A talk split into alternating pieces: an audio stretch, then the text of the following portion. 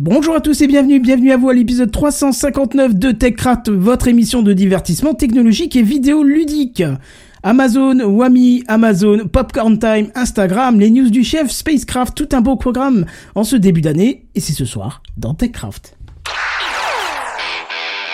Sound City présente. TechCraft.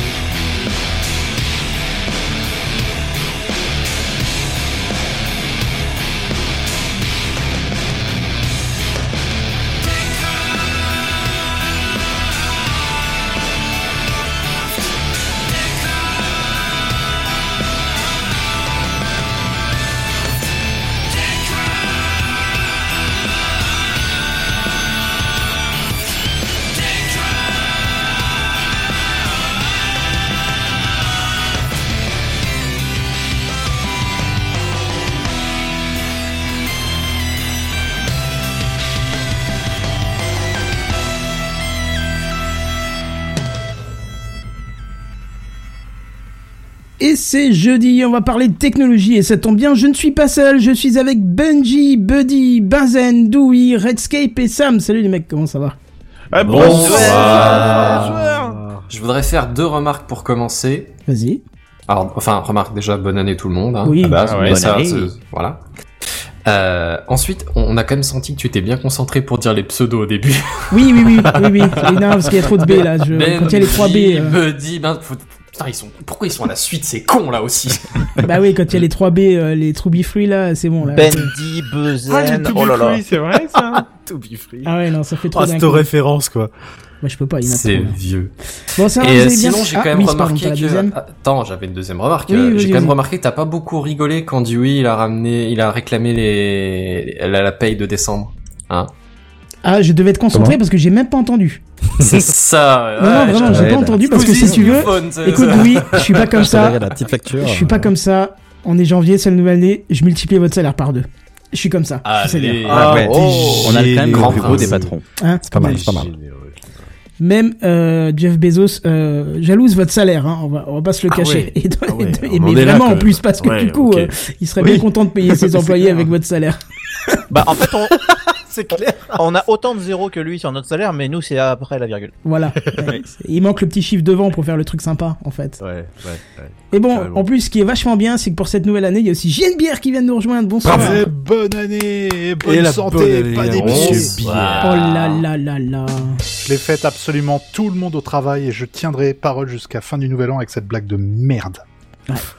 Voilà. C'est mon petit plaisir. Eh ben, ça donne envie, tiens. Je deviens, tu sais, le, le, le, le quarantenaire relou avec ses blagues de con. C'est Ouais. vrai. Je vois ça, Ouais, je vois ça. ouais. En tout cas, j'ai beaucoup aimé ton, euh, je sais plus le nom, mais euh, sur l'épisode dernier, là, je l'ai écouté euh, aujourd'hui, épisode de- du mois dernier. Excuse-moi pour le petit retard. Tu avais comment ça s'appelle, le vocodeur? Ah oui, le truc du, oui, l'autotune. J'ai- ouais. Ah, je l'ai installé, j'ai jamais J'ai essayé. Adoré. Essayé, j'ai essayé de faire Techcraft avec, ouais, c'est super, c'est génial. Enfin, de chanter Techcraft avec, c'est super. Alors, euh, Pour faire l'émission, faut la tenir quand même. Personnellement, euh, JNBR, tu te définis comme, euh, comme quarantenaire relou, donc je vais être relou avec toi. On dit quadragénaire. Alors écoute, euh, Et il est au courant, il est au courant. je suis, je Il suis, s'est euh, renseigné, il est bientôt concerné, tu sais. Et je te Ça y est. conseille d'ailleurs le, je donne ma langue de Walter à ce sujet. Ah bah Ah voilà, oui, oui, oui, oui, oui, oui. Oh la pub. Et d'ailleurs, d'ailleurs, et d- d'ailleurs, Walter qui a été euh, cité par euh, France Inter. hein. Oui, Ah et- oui. et Ah ouais, respecté ça, ça, surtout la aussi. classe. Ah ouais. Respecté, ça, parce que d'habitude quand les podcasters sont cités, c'est pas toujours pour le respect, Ouais. et là il était très Ah respecté. Ouais, en général, dans euh, enfin, les jeunes, euh, c'est bien. Là, c'est l'émission d'Antoine Decaune, donc déjà, voilà, ça, Oui, ça déjà, un minimum peu un peu de, ouais. un peu de classe, tu- de- déjà. Oui, celui qui Et puis- ouvertement de la gueule des Twitchers. Oui, oui, je, je vois bien. ouais. Mm. Oui, oui, oui, Ah bon. merde. Ok. Après, t'es sur un vieux média aussi, à France C'est Inter, euh, voilà. Est-ce que bon, vous avez vu, tiens, en parlant de Twitch vite fait, le Gordon Ramsay qui a parlé de Twitch? Je sais pas qui c'est. Pardon, c'est attends, célèbre je qui fait anglais, euh, en cuisine, ouais. Un type qui fait la le, cuisine et le qui, vrai euh, qui est cauchemar très en cuisine, ça vient de lui. C'était Gordon Ramsay. D'accord. Il y a une des gonzesses qui s'est présentée un peu dans le top chef ou master chef local. Et euh, elle dit ouais voilà, euh, moi je suis streameuse sur Twitch. Et L'autre il dit what the fuck à Twitch? D'accord. C'est juste Un une méconnaissance, c'est tout. Sinon, on en profite aussi pour dire bonjour à ceux qui sont dans les commentaires, puisqu'il y en a ce Yes. soir. Il y a Cobal, il y a Bonjour. Arme57, il y a. Alquim. Alquim Oui, je- je- j'espère que je le prononce bien. Je, je sais pas. C'est une boîte avec laquelle je bosse qui s'appelle Alcoin, donc ça m'a un peu perturbé quand j'ai lu le nom en fait. Euh, on a aussi Cobal et on a Loli, euh, donc bonsoir à tous. Oh, Et on a Randall Et Flag aussi. Randall Flag. Ah. Cowboy Oh, Randall. Flag, ah bah voilà, ça arrive en masse, c'est très bien pour Ah ouais.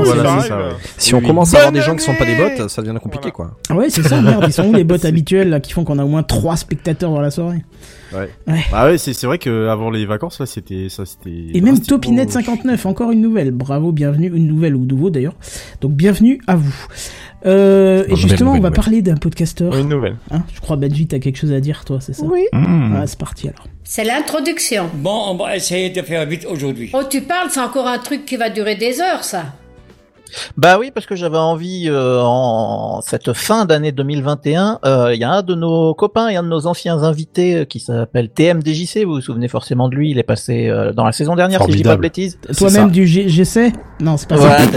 euh, Non, je- que évidemment il faut appeler Seb ou Sébastien parce que c'est quand même vachement plus facile que Oui, TMDJC. c'est ça. On est d'accord Oui. et, euh, et en fait, TMDJC, euh, bah, en fin décembre, euh, il a fêté ses 20 ans de podcast. Ça fait 20 ans qu'il fait de l'audio 20 sur. Internet. Euh, avant que ça s'appelait euh, que ça s'appelle le podcast puisqu'il a commencé en, en 2001 et je crois que le terme podcast euh, est un peu apparu euh, deux, deux, trois ans après. Après, ouais. ouais, ouais. C'est comme tu dis, monsieur Bière, 20 dieux. Euh, et ouais, ouais et- Bah, avec l'iPod, hein, finalement, l'iPod. il Avec l'iPod, exactement, ouais. Bah, l'iPod date de 2001, si je. Cet homme est-il une révolution? Ah, je, moi je pense. Et en plus, pense. que, ce que vous ne savez pas sur TMDJC, c'est comme il a suivi les précieux conseils de nos amis Ocha, il est devenu milliardaire avec le podcast, hein, bien évidemment. Hein. Oui. Il a Pardon. podcast. Et, euh, et en tout cas, moi, j'avais juste envie de vous conseiller, si jamais ça vous dit, de, de savoir un petit peu et puis d'entendre, de, de, enfin, de l'entendre parler de, de sa carrière. J'allais dire, on peut parler de carrière après 20 ans. Ah bah oui, Euh, il, me semble. Euh, je vous conseille le dernier épisode de l'Entrepode qui a été enregistré entre les fêtes, euh, donc quelque chose comme le 28 ou le 29 décembre. Euh, moi, j'avais suivi le live, euh, donc euh, il s'était, euh, il s'était lui-même invité à l'Entrepode. En fait, euh, j'utilise ses propres mots, euh, où en fait il avait écrit. Alors l'Entrepode qui sont aussi des copains, hein, on, les- on- les voit à Podren et tout ça. Et euh, il s'était, euh, il leur avait écrit en disant ah j'aimerais bien fêter euh, mes 20 ans chez vous et du coup euh, il avait été invité et ils ont fait une émission euh, particulièrement intéressante. Alors euh, si vous avez euh, quelque chose comme 3h20 devant vous, vous Ah pouvez oui. écouter ça.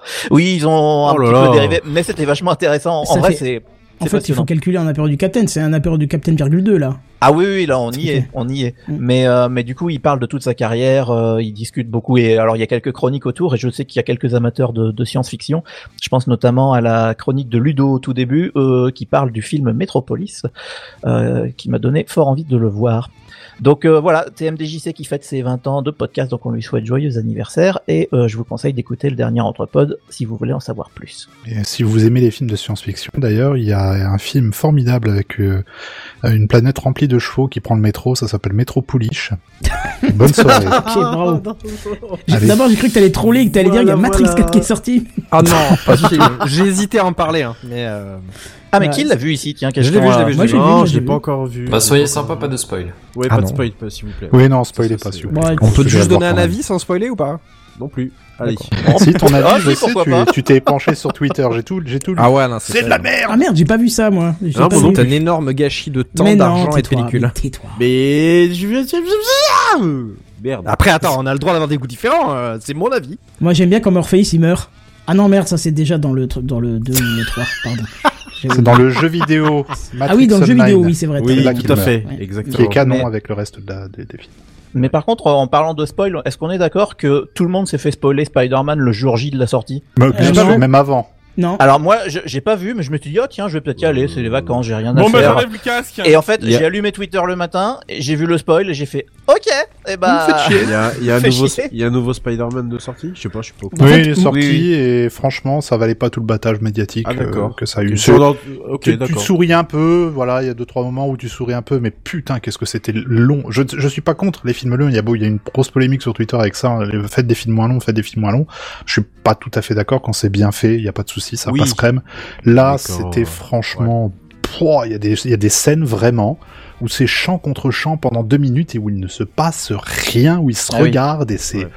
Tu, tu Oh, sais, je te raconte un oh, truc oh. drôle, c'est que moi j'y étais, on m'a dit ah il y a un nouveau Spider-Man qui sort, je suis ah cool, je vais aller voir la suite de, de ce que j'ai vu. Et le film commence en plein milieu d'une action. Je dis bon putain, je comprends rien. Alors c'est peut-être un film, tu sais, genre t'as l'action qui commence et puis tu comprends après Oui. pourquoi. Et puis je comprends rien, je comprends rien. Et puis à un moment j'ai ma compagne, je dis mais il ressemble pas à celui que j'ai connu. et puis là elle me dit ah non mais ça a été refait en fait. C'est c'est plus les mêmes, c'est refait et refait et refait. D'accord, ok, ok. Donc je savais pas qu'il y avait Enfin. tous ces trucs entre là. Normalement, t'as quand même revu ton Spider-Man dedans, du coup. Merci pour le spoil, bravo. Allez, Allez, voilà. Allez, on a fait absolument, ça qu'on du dessin animé, ce soir, en live, ben, En live, tous les spoils dès 21h. Des- c'est ça. le Bah, sixième enfin, sens, le dit- gamin voit tous les morts et on le sait à la fin du film. Bruce Willis, il est mort en fait. Bruce Willis est mort. Ah merde C'est notre crédibilité qui est morte. Dark Vador, c'est le père de. D'ailleurs, Oh, en parlant de Bruce Willis, la vraie bonne surprise, ça reste quand même Don't Look Up sur Netflix. Ah, Non. oui.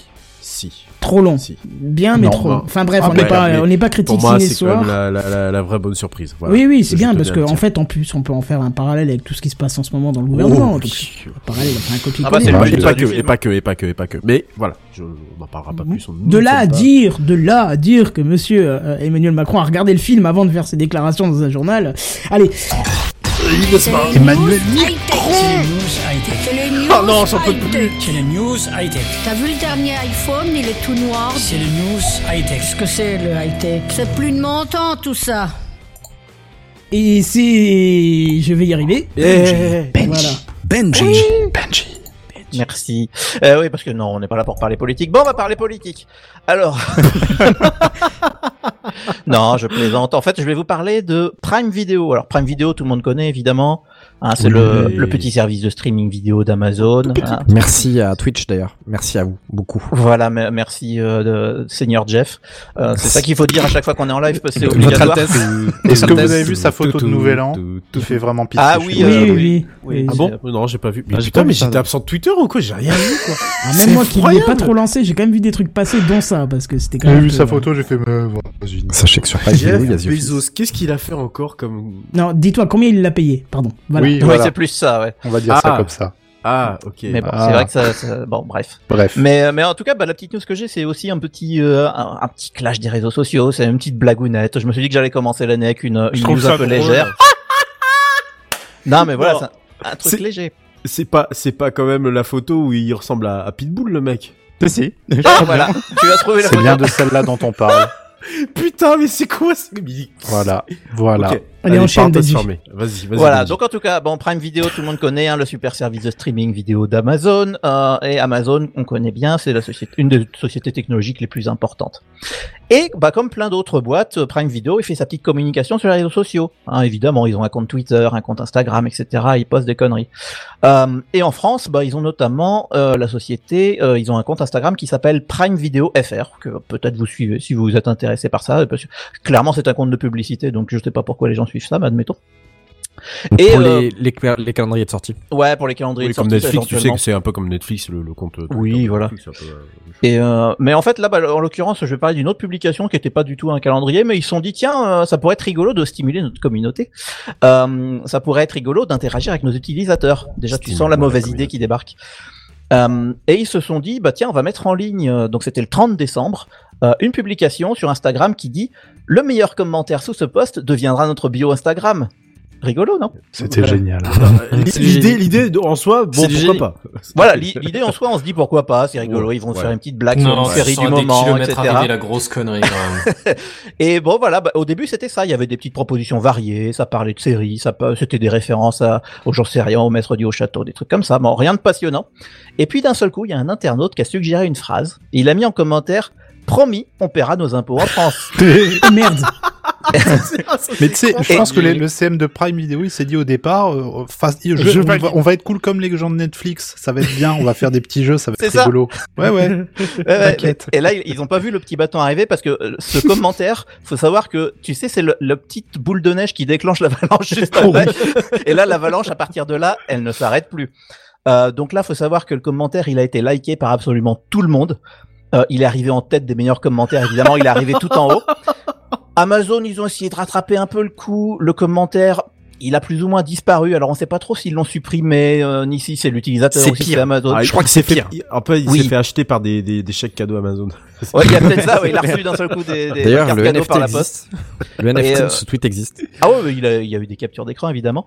Et euh, Amazon, du coup, donc le, le tweet, euh, le, le commentaire, pardon, il a disparu. Et Amazon, ils ont, euh, vous savez, on peut épingler des commentaires. Ils- donc ils en ont épinglé deux, euh, juste pour que ça apparaisse en haut de la Mhm. liste et comme ça, on voit plus trop ce qu'il y a en dessous. Et d'ailleurs, ils ont mis en bio de leur profil Instagram un des deux commentaires, alors qu'il y avait le, le moins de likes euh, que, que le reste. Sauf qu'Internet est taquin, les gens sont des petits joueurs. Et donc, une fois que le premier commentaire a disparu, bah, plusieurs utilisateurs se sont mis à recopier exactement le même texte dans les commentaires sous cette publication, mais aussi sous toutes les publications de Prime Video. J'adore. Oh, j'aime Barbara, Internet. quand tu nous tiens.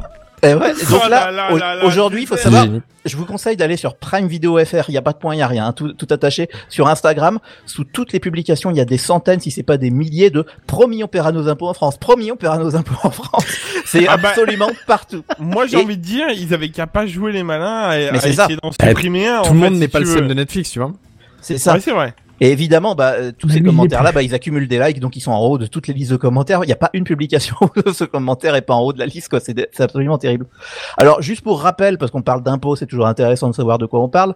Euh, en mai dernier, on a- ils avaient quand même, euh, il avait été dévoilé qu'Amazon EUSARL, donc c'est la version européenne d'Amazon, donc qui est enregistrée au Luxembourg, euh, n'avait payé aucun impôt sur les bénéfices en Europe, malgré un chiffre d'affaires de 44 milliards d'euros. Euh, et juste pour info, donc c'est C'est ça- une phobie administrative, t'inquiète, ça arrive doit, à tout doit le y monde. avoir de ça. doit y avoir de Merci ça. Jeff. Et euh, alors juste pour info, cette, cette société-là, elle gère donc les ventes pour Royaume-Uni, France, Allemagne, Italie, Pays-Bas, Pologne, Espagne et Suède. Donc ça, ça fait quand même pas mal de pays. Et ils emploient un total de 5262 employés. Donc si vous faites la division, Amazon en Europe gagne 8 millions 4 par employé. Et les paye que 1000 balles. Voilà. Allez. Mais c'est ça. C'est absolument incroyable. oh là là. Et du coup, ils payent pas d'impôt sur les bénéfices et ils avaient même réussi euh, à déclarer une perte d'un milliard d'eux et ils ont reçu un crédit d'impôt de 56 millions de Oh la non, part du gouvernement possible. luxembourgeois. Ah, c'est plus de l'optimisation fiscale, là. C'est du Non, mais fistage C'est fiscal. des génies. Donc voilà, c'était ma petite news de début d'année, enfin ou de fin d'année en l'occurrence, puisque c'était plutôt le 30. Alors loin de moi l'idée de vous dire quoi faire sur Internet, hein. mais si jamais vous avez envie de jouer avec d'autres gens, vous savez où elle est. Un petit jeu. euh, petit jeu, ça va. Ouais, ouais. Bien joué, Voilà, bien c'est tout pour ma petite news. Je Bien passe joué. la main à Monsieur Dewey. Merci pour ce Comment moment de bonne ambiance. Oui. Ah, c'est vrai que j'ai pas de jingle. Euh, it. oui, je suis désolé. Vous allez bien? Ben oui, très bien. toi. Ah, Et Papa ça, Noël ça a été sympa avec vous? C'est Oh. cette espèce de grand Bon. bonhomme rouge Bon, qui ouais, cambriole. il a euh, été swag. chez vous. Oh, je vous ai pas envoyé la photo de Père Noël que C'est vrai, ça. Ah, il faudra ouais, que je ouais, vous envoie ça. ouais. ouais. Moi, le Papa Noël, il m'a amené, alors pour ceux qui sont en live, évidemment, hein, tous les jeudis soirs à 21h, euh, twitch.tv slash kenton57. Euh, Quelle personne de production ah, C'est un métier, hein, c'est Oh un métier. là là. Euh, Papa Noël m'a amené une, une montre connectée, euh, qui vient de sonner à l'instant d'ailleurs, euh, qui est une Amazfit GTS. Alors, il y a eu plein de modèles depuis, mais celle-là, du coup, c'est le premier modèle, a beaucoup chuté au niveau du prix, ce qui fait que mon papa m'a offert euh, cette montre connectée. Alors avant, j'avais une Xiaomi Smart Band 4 puis Smart Band 5, qui est une euh, bande connectée, c'est pas une montre connectée, euh, qui est un excellent ca- rapport qualité-prix si jamais vous voulez faire un petit cadeau à une quarantaine d'euros, euh, voire moins, qui a une autonomie de fou furieux et euh, qui est extrêmement résistante, etc. Donc euh, très bon rapport qualité-prix. Et si vous voulez monter un petit peu en gamme, euh, vous avez l'image sur le live. euh, Il y a cette Amazfit GTS, donc c'est Uami qui fabrique ça. Euh, ça ressemble quand même beaucoup à, Oui, à une le Apple Watch. Oui. Euh, pour ceux qui sont en live, donc je l'ai au poignet. Franchement, de loin, c'est bluffant. Euh, en un petit peu plus cheap quand même, hein, faut, faut pas se mentir. Euh, et j'ai pris une semaine pour la tester à peu près. Donc je l'ai chargé lundi, je l'ai enlevé de son dock en me disant normalement il prévoit 4 à 5 jours de batterie en utilisation. D'accord Donc euh, c'est pas ma montre hein, qui sonne. Non, c'est moi, j'ai. ce n'est pas ma montre qui oublié, sonne, elle ne peut pas sonner, elle vibre mais elle ne sonnera pas. Et euh, et donc je voulais la tester. C'est euh, je pense le même OS euh, qui est dans dans la montre que, la, la que dans la Xiaomi. Euh, ça y ressemble quand même beaucoup. Bon, évidemment, l'écran n'est pas le même. hein, c'est un écran qui est carré. Euh, elle est extrêmement légère. Elle fait 25 grammes, je crois, un truc comme ça. Donc c'est vraiment très très léger. Euh, je pense que l'écran doit être un petit peu fragile. Donc j'ai commandé une. Euh, une Protection. petite, euh, une protection, voilà. Je n'ai pas voulu prendre de coque parce que je trouve ça moche, même sur les, euh, Oui. Apple Watch. Je sais pas si vous en avez, mais. Je suis d'accord. je trouve Oui. pas ça très beau. Donc j'ai commandé un, un petit. Les films là qu'on met sur les écrans. Ouais, les petits trucs en On va gel. je ouais. l'ai pas reçu. Je voulais vous en faire un petit peu la review, mais je ne l'ai pas reçu malheureusement. Euh, donc pour l'instant, elle est vanilla. hein, elle est, euh, Il y a aucune rayure dessus. Et donc on revient sur la l'autonomie, qui est visiblement le, le point euh, central de cette montre. Juste pour en dire un petit mot, effectivement, te- t'as raison de pas mettre de coque parce que l'objet est assez joli en fait. Elle est, elle est Ouais, assez elle sympa très- cette montre. franchement, elle est, elle est très belle. Euh, on peut évidemment changer la, la faceplate, c'est-à-dire l'écran d'affichage, ce que vous voulez mettre dessus. Moi, j'ai pris un truc assez classique avec, euh, d'ailleurs, ça plaira pas mal à Redscape. C'est euh, un, un lever de soleil sur la sur la terre. Hop, je bouge ma montre. Je vois pas trop, mais. Bon, euh, bref, ouais, on- ouais, je te montrerai ça. Euh, ça. euh, L'écran s'allume quand vous bougez le poignet. C'est-à-dire quand vous le secouez ou quand vous changez l'orientation. Donc ça, ça permet quand même de pas avoir l'écran allumé en permanence. Euh, et je finis donc sur l'autonomie puisque je, je me perds en lecture. Euh, je l'ai déchargé, je l'ai mis, euh, donc je l'ai enlevé du socle lundi matin à 7h. Il me reste 77% de batterie. On est jeudi Ah oui. à Putain, ouais. 21h. Ah oui. Sachant Ah oui, que je Pas mal. la porte juste pas la nuit parce que j'aime pas avoir une montre quand je dors. Mais sinon, donc je l'ai en permanence. J'ai fait du sport euh, cette semaine. Euh, Attends, t'as fait quoi? bah, Dans le cadre de mon travail, toi, tu sais euh, Ah, ce que j'ai fait. ouais. Donc j'ai fait du sport cette semaine. Donc du coup, j'ai pu un petit peu tester voir si euh, si ça captait bien le rythme cardiaque et tout. Et franchement, pour une montre qui valait 150 euros et qui maintenant est touchable pour à peu près la moitié, vu que les soldes arrivent en plus, commencez à y penser. Euh, vous en avez pour entre 70 et 80 euros. C'est un très très bon rapport qualité-prix. Euh, je vous dirai à l'usure ce que ça donne, mais vraiment euh, c'est un gros coup de cœur. Ça coûte beaucoup moins cher qu'une Apple Watch et de loin ça en a le look. Donc si Ça marche aussi sur faire iOS alors. euh, je n'en ai aucune idée parce que j'ai un téléphone Android. Sachant que l'appli dédiée c'est Zit, je crois. Comment tu dis ça que je vérifie? Quand, quand tu écris ça. Zip ou Zit, je ne sais plus comment ça s'appelle. c'est un fichier zip Non, pas du tout. Et euh, Non, c'est normalement c'était. euh, ce début d'année. moi, Ah c'était non, non, Mi-Fit. c'est validé. moi avant c'était Mi Fit qui utilisait, euh, enfin qui faisait le lien avec mon téléphone. Mi Fit, mi raisin. Euh, ouais. Oh oui Oui, oui, oui, Je dis oui, oh Ah oui, oui, oui, oui, oui, oui, oui, Sachant que j'ai un téléphone Xiaomi, donc du coup c'était toute une suite euh, qui faisait. C'est le Mais la site, Zit ok. fonctionne très très bien. Euh, vraiment un gros coup de cœur sur cette montre. Euh, c'est pas moi qui l'ai choisi, c'était un cadeau de Noël, mais vraiment un très euh, très bon rapport qualité-prix. À vous dire, euh, après, moi pour l'instant elle est pas abîmée, mais c'est vrai que j'ai pas une activité euh, extraordinaire. euh, Elle est pas très risquée. Je mets pas des coups dans les meubles, quoi. Euh, ça Mais, va vite euh, hein, en vrai sur les montres. Ben, j'ai cru comprendre. Moi, je l'enlève la nuit, donc euh, du coup, elle s'attrape C'est pas. pas, mais la nuit que tu mets des coups dans les meubles, hein, crois-moi. C'est pas ouais. c'est J'ai peur dire. en fait Ah que c'est au mon Ou niveau alors je m'inquiète sur ce que tu fais la nuit. C'est euh, moi j'ai peur euh, que ça casse au niveau du bracelet en fait. Mais C'est pour l'instant, bracelet C'est en... Un bracelet caoutchouc, donc Caoutchouc, euh, ouais. réglable, euh, réglable évidemment. euh, c'est pas comme euh, le le Xiaomi où c'est un petit picot. Là, c'est vraiment une fermeture de Oui, montre classique. traditionnel, ouais. Ouais. euh, qui fonctionne très bien. Je pense que si vous allez sur certains sites euh, chinois dont on taira le nom, parce que je n'aime pas euh, parler de Wish ou d'AliExpress, euh, est-ce qu'elle analyse le sommeil? Oui. Hum, c'est elle analyse le sommeil. Moi, je la porte pas la, la nuit, mais ça analyse le sommeil. Euh, Est-ce qu'elle est waterproof? Est-ce qu'elle est waterproof? Oui, elle est waterproof. Euh, Oui, Jusqu'à c'est combien de c'est le mètres, je ne sais plus combien de mètres, mais c'est assez violent. 50 Donc, euh, mètres, non, comme ça. Ouais, un c'est euh, ça doit largement être 50 assez mètres, pour aller hein. vous baigner, quoi. Voilà. À moins vraiment que vous faisiez de la, la plongée. euh, Et en, en capteur, tu as quoi pour la santé? Alors, euh, capteur santé, en fait, c'est euh, le même principe que la Xiaomi. Hein, c'est un petit, je vous le montre en live. C'est les petits capteurs que vous avez derrière euh, qui captent, j'imagine, en infrarouge.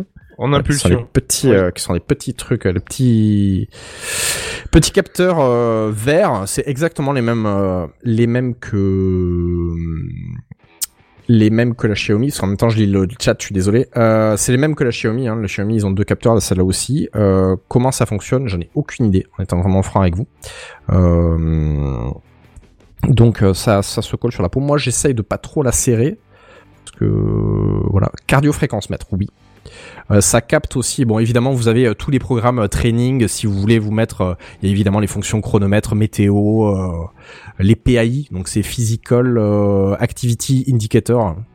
euh, qui étaient déjà sur la, Ce sur qui euh, veut, ce qui veut dire, enfin, euh, c'est en fait c'est des espèces de petits points de comme des petits badges si tu veux. C'est-à-dire que tu as fait tant d'activités donc tu as gagné tant de points de PAI et euh, tu te fixes un objectif. C'est- euh, C'est ce qu'on a sur l'Apple Watch, t'inquiète. Ouais voilà, c'est euh, de toute façon ils ont pas révolutionné la roue. hein, Justement, se t'as une, t'as une application pour recueillir toutes ces métriques. Ouais, c'est Zip ou Zit, je sais plus comment Ah oui, ça s'appelle. d'accord. Je te demande juste une petite seconde, je vais attraper Elle, mon elle est gratuite cette application. Évidemment, elle est gratuite, elle est Donc tu liée es le produit, ton- on est bien d'accord. hein, Je euh, suis le produit euh, ZEP. Oh, remarque, sur Apple, c'est pareil. Voilà. Ah non, Apple, il y a la protection de données. Voilà. Je te rappelle. Et Oui, on voit oui. que je suis actuellement à 66 pulsations. comment tu l'écris vite que je vérifie. ZEPP.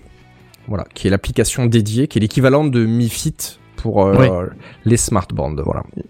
Euh, qui a euh, la même truc. Ouais, elle est, elle est Euh, sur iOS aussi, donc. euh, Ouais, Donc, mais je suis, je persuadé qu'elle est, ouais. elle est compatible. Vraiment, j'appuie dessus, c'est un très bon rapport qualité-prix. Euh, Est-ce que c'est mieux que le que la smart band? C'est pas la même utilisation. La smart band, c'est vraiment une bande, donc ça fait euh, vraiment c'est écrit en tout petit. Là, je suis quand même content de la qualité d'écran, qui est un- qui est quand même sympa, et surtout de la taille de l'écran. Ça me permet vraiment de lire mes messages, même s'ils sont longs. Ah, la taille, ça Euh, fait toujours tout au poignet. La taille euh, compte, hein, évidemment. Donc, non mais en euh, vrai, en vrai, euh, c'est con à dire, mais 2 mm, ça change toute une vie. Hein. Bah là, euh, là c'est un bel écran. C'est, je vais vous donner les specs si vous voulez. J'avais pas mis ça sur ma fiche, mais euh, mais je peux vous le dire. Euh, ça fait euh, ça fait 40 euh, 44 mm par euh, 36. Ouais, donc les premiers Apple, les toutes premières Apple Watch, c'était Donc ça. ça, c'est pas mal quoi. les grandes, 24,8 les grammes. grandes Apple 25. Watch première génération, c'était ça, 44. Les bracelets sont interchangeables. Alors moi j'ai la première version de la GTS. Je sais qu'il y en a eu au moins 3 mais euh, Huami, euh, ça a l'air d'être un truc assez euh, assez sympa. Euh, voilà. Est-ce que tu peux te affranchir de ton téléphone et partir par exemple pour écouter la musique et tout et écouter ta musique dessus? Non. En Bluetooth ou autre? Non, Non. Tout comme Ah, tu ça, peux. dommage. Il n'y a pas de stockage dessus. Que, ouais, exactement. Tout comme tu peux décliner l'appel, mais tu peux pas répondre avec. Il n'y a pas de micro intégré. Tu peux pas dire OK Google fais ci Ouais. fais ça. Euh, ça marche pas. Voilà. Ok. C'est vraiment. Il y a le- beaucoup de gens qui vont te détester là, on est bien d'accord. hein. Ouais. C'est pour ça que je, je n'ai pas dit trop. Parce que pareil, hein, j'ai un, moi aussi un micro chez moi. voilà. Donc euh, c'est pas, c'est pas une Apple Watch, clairement. Mais euh, ça en a le look et euh, pour une première utilisation de montre connectée pas trop chère, c'est ok. Ouais, ça a l'air, en plus, ça a l'air Ah, vraiment euh, pas l'a eu, mal, quoi. merci, c'est gentil. Bah oui, quand même. On l'a eu, mais on l'a peut-être pas forcément relevé, quoi. Bah vas-y, vous la relevez- Moi je suis les content parce que j'ai la météo sur tout à 7 l'heure, jours. Ça vous les paraît con, mais. euh, Comment, oui Non mais elle est bien. Moi je disais, euh, moi je suis content parce que j'ai la météo sur 7 jours. Ce qui va vous paraître extrêmement bête. Mais euh, ouais, mais ça me permet de prévoir des trucs. ça paraît con, mais euh, voilà, j'ai la météo sur 7 jours sur mon téléphone, sur mon, sur ma montre. Tu viens de me. C'est bon. Je suis content. J'ai la météo sur 7 jours. Je suis très content. Non, mais c'est bien. Non, mais Euh, après, t'as peut-être j'ai plus de chance parce que quand t'habites dans le nord-est, même si tu l'as sur deux jours, c'est pas mal. Ça n'a aucun sens Ouais, par rapport à ce qui se passe vraiment. ah, euh, putain, ce week-end il va pas faire beau, me plaindre comme beaucoup de Français évidemment. Euh, tu vois, on Mais confirme dans les commentaires, suis ouais, mais la météo, c'est pas le week-end. euh, C'était honnêtement pas dégueulasse hein, le week-end dernier. Oh, tu j'ai vu, c'était ouf. Non, moi je suis content parce que ça me permet quand même de récupérer les synchros avec Spotify, etc. Où là j'étais quand même content quand je fais du sport de pas avoir, tu sais, euh, sur le brassard euh, à Mhm. toucher ton téléphone. Oui, oui, Voilà, oui, me ça, faisait c'est bien. ouais, ouais, Euh, donc ça, là, c'est vraiment cool de pouvoir le faire de, de sa smartband. C'était déjà euh, de ma montre connectée, pardon. Moi, je le faisais déjà de ma smartband, mais c'était vraiment petit. Non, Fallait vraiment viser. euh, là, il y a un confort, euh, un confort qui est important. Voilà, voilà, voilà. C'est tout pour moi et je passe la main à attention les yeux. Ah ah ah ah à Redscape évidemment. Quelle entrée. C'est métier. Redscape. Toi, t'as droit à un jingle. Euh, bah, évidemment, parce que je suis là depuis un peu plus longtemps, euh, cher monsieur. C'est Voilà. ça. Ouais, et il a déjà été massacré une fois, mon, mon pseudo. Euh, vous le savez. Non, euh, alors déjà, je suis pas d'accord avec toi. Redscape.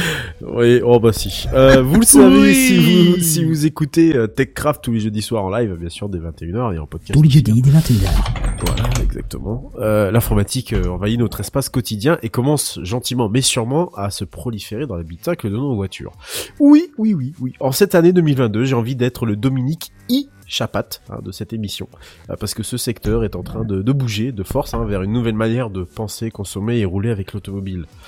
Alors bien sûr, vous pouvez rire sur le fait que je viens de rédiger une intro digne d'un marketeur, et pourtant non. Il s'agit d'une réalité dont un seul, et un seul constructeur en a senti le potentiel il y a quelques années déjà, Tesla.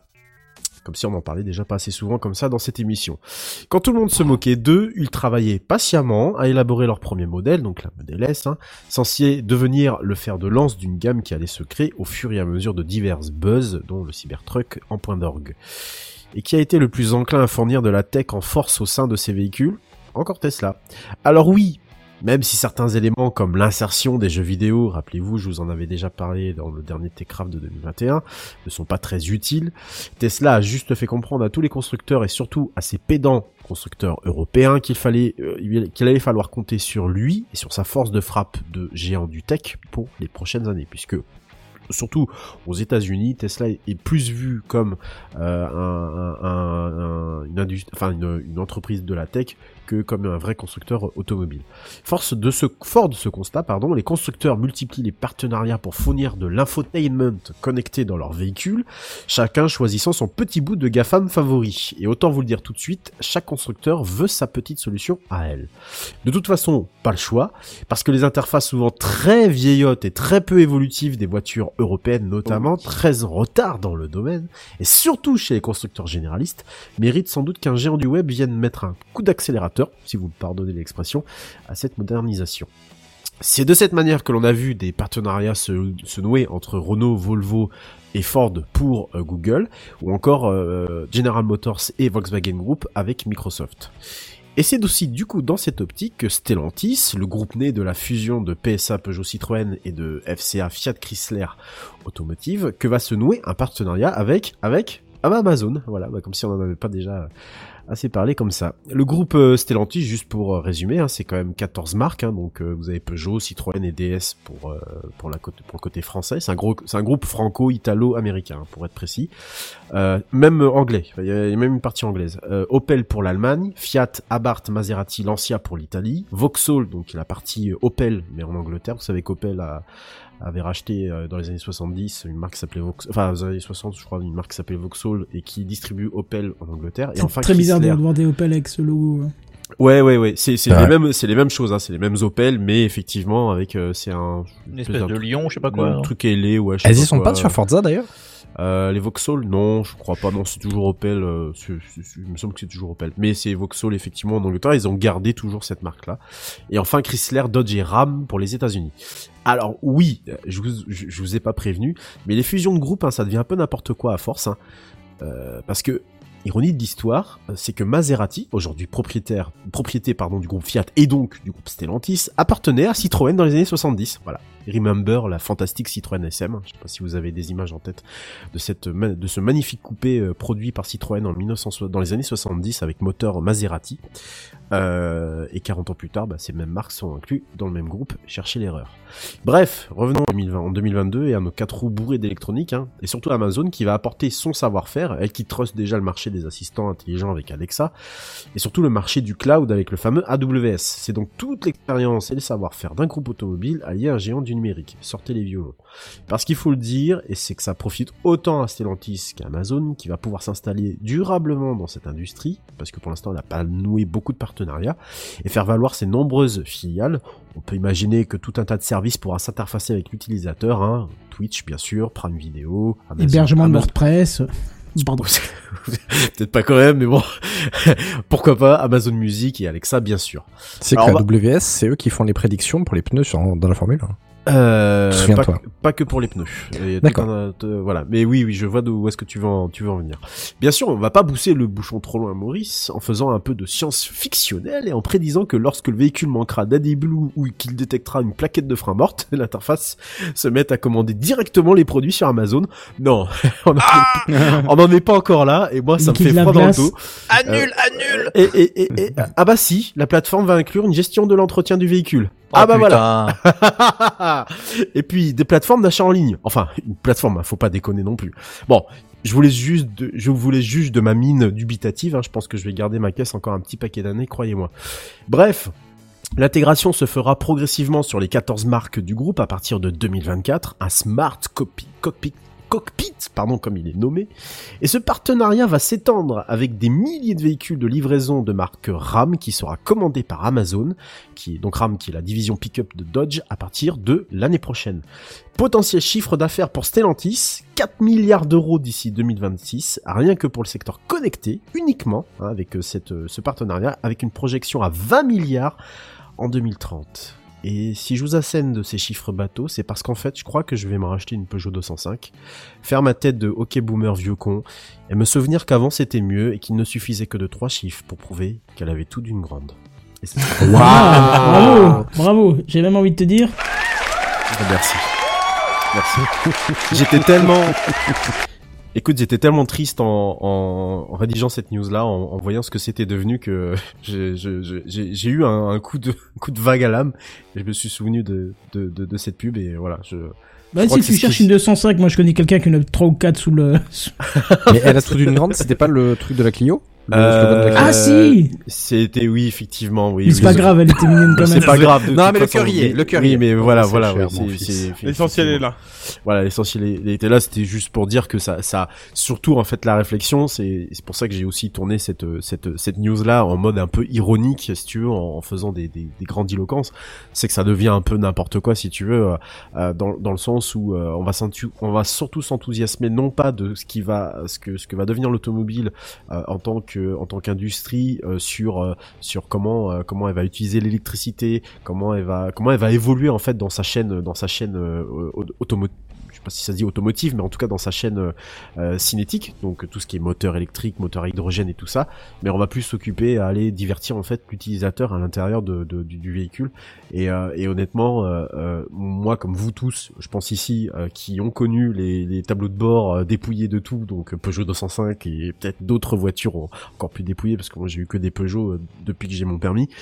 Voilà, je trouvais, je, suis désolé de faire un peu mon vieux con, mais je trouve ça euh, pas, pas scandaleux, mais je, je trouve ça euh, vraiment dommageable de voir euh, cette incursion en fait des, des, des, des- de, de, de, de cette informatique-là, de cette tech-là que j'aime pas forcément dans, dans, dans, dans les voitures Ah, mais- et, qui, et qui font que du coup tu restes, t'es même plus maître de ton véhicule. Ah, c'est- je veux Mais bientôt, tu auras- hein. Bientôt, une fois. Audible directement dans ta voiture. Ça, tu pourras entendre T'es euh, t'es le temps des par Audible ou On a, on n'a pas la même save. hein, ça, Bonjour, je suis Nicolas Sarkozy et je vais vous lire le temps des temps. hyper bien Tu l'as fait Merci. hyper bien, c'est fou Ah putain, on est ensemble Ah non, c'est bien, c'est bien Quelle indignité. Quelle indignité. Ah, tu le fais super bien. Bah, C'est vrai, qu'il a fait, c'est vrai qu'il a fait un truc pour Audible. Oui, Ah bah oui, t'avais de la pub oui, partout. oui, ouais. oui, il y avait des jingle pubs et partout. tout, oui, oui. Il y avait la pub euh, sur YouTube, oh. mais tout Ouais. le temps. Ah oui, Tu oui. l'as Je pas sais vu c'était YouTube? Non, Ah, j'ai- non, non. Non, j'ai un bloqueur de pub, moi, sur YouTube. j'ai le Ah, mais jingle même, sur mon, ça sur mon Steam. Deck. Ça passait quand même. Sur les mobiles, ouais, ça passait quand même. Ok, d'accord. Bah, écoutez, euh, voilà. Donc voilà, c'était ma, ma, ma petite news. Euh, à voir comment ça va, ça va continuer. Et je, je pense que je vais parler un peu plus aussi d'automobile connectée avec le temps, euh, avec le temps, parce qu'il y a, il y a quand même des choses intéressantes, hein, mine de rien. euh. Oui, parce qu'avec le temps, euh, tout s'en va, ouais. Ouais, voilà, c'est ce qu'on dit. Merci Canton pour cette Je jolie conclusion. Bah d'ailleurs, c'est à toi que je vais passer la parole, puisque Ah oui c'est toi qui sera. Oui, oui, c'est ta Ok, prochaine bah, c'est- toi. c'est parti. C'est parti.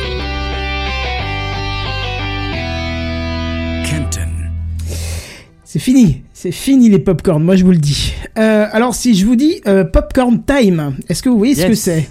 Yes. Euh, je me souviens pas oui. là, hein, je vois pas. Ça existe encore? Bah justement, on va en parler.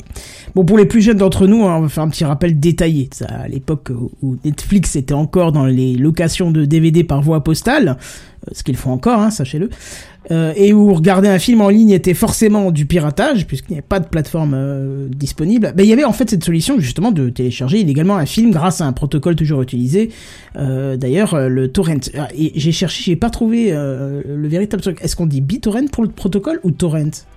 Euh, BitTor... Ah, BitTorrent, parce Est-ce que c'est un protocole, BitTorrent. Moi. c'est un protocole voilà. en lui, hein. Parce qu'en fait, j'ai eu euh, 36 versions différentes, donc, on va dire torrent dans le... Ça dépend peut-être de la langue euh, de Ah non, l'utilisateur. BitTorrent est un protocole. Ah bah voilà, BitTorrent. Bon, est-ce que torrent protocole, est un protocole aussi, ou est-ce que c'est le don du... Parce que c'était Je le nom d'un logiciel aussi, vachement, c'est Bah, c'est peut-être eux qui sont à l'origine du protocole. Oui, oui, sûrement. Euh, ouais, c'est possible, oui. Bon, alors le principe, il est tout simple. On prend un fichier vidéo, on le met dans un logiciel de téléchargement de torrent, euh, qui vous permet aussi de partager le fichier à d'autres personnes, mais en découpant ce fichier en des milliers de morceaux, euh, qui vont, eux, se retrouver chez d'autres personnes qui téléchargeront ce fichier. Alors, euh, l'avantage de ce principe, c'est que quand vous voulez télécharger euh, ce fameux film, euh, il fallait que quelqu'un vous l'envoie à l'époque. Et en fait, on était quand même limité en bande passante. Et la bande passante, en gros, c'est la capacité à envoyer le fichier avec un certain débit, hein, pour simplifier. Et je vous parle d'une époque où la DSL était à ses débuts. Donc, euh, ces débits d'envoi, c'était de quelques kilooctets par seconde, pas plus. Hein, le- les premières ADSL, c'était ça. Euh, et je parle bien d'envoi, hein, parce que sinon vous allez me dire oui, mais déjà avec le modem, on avait déjà quelques, euh, peut-être un mégaoctet, oui, mais là en envoi, c'était beaucoup plus petit. Bref. Mais grâce au protocole euh, BitTorrent, et comme le fichier est découpé en milliers de morceaux, le principe c'était d'aller chercher des petits bouts de ce fichier, mais un peu partout. Donc de profiter de kilooctets par seconde, mais chez plein de personnes en même temps. Ce qui revenait en fait à avoir un bon débit de téléchargement, puisqu'au final, votre dé- débit correspondait à plein de petits débits chez plein de personnes. D'où le nom de torrent, parce qu'en fait, euh, les créateurs symbolisaient un torrent qui arrive comme ça euh, dans votre connexion.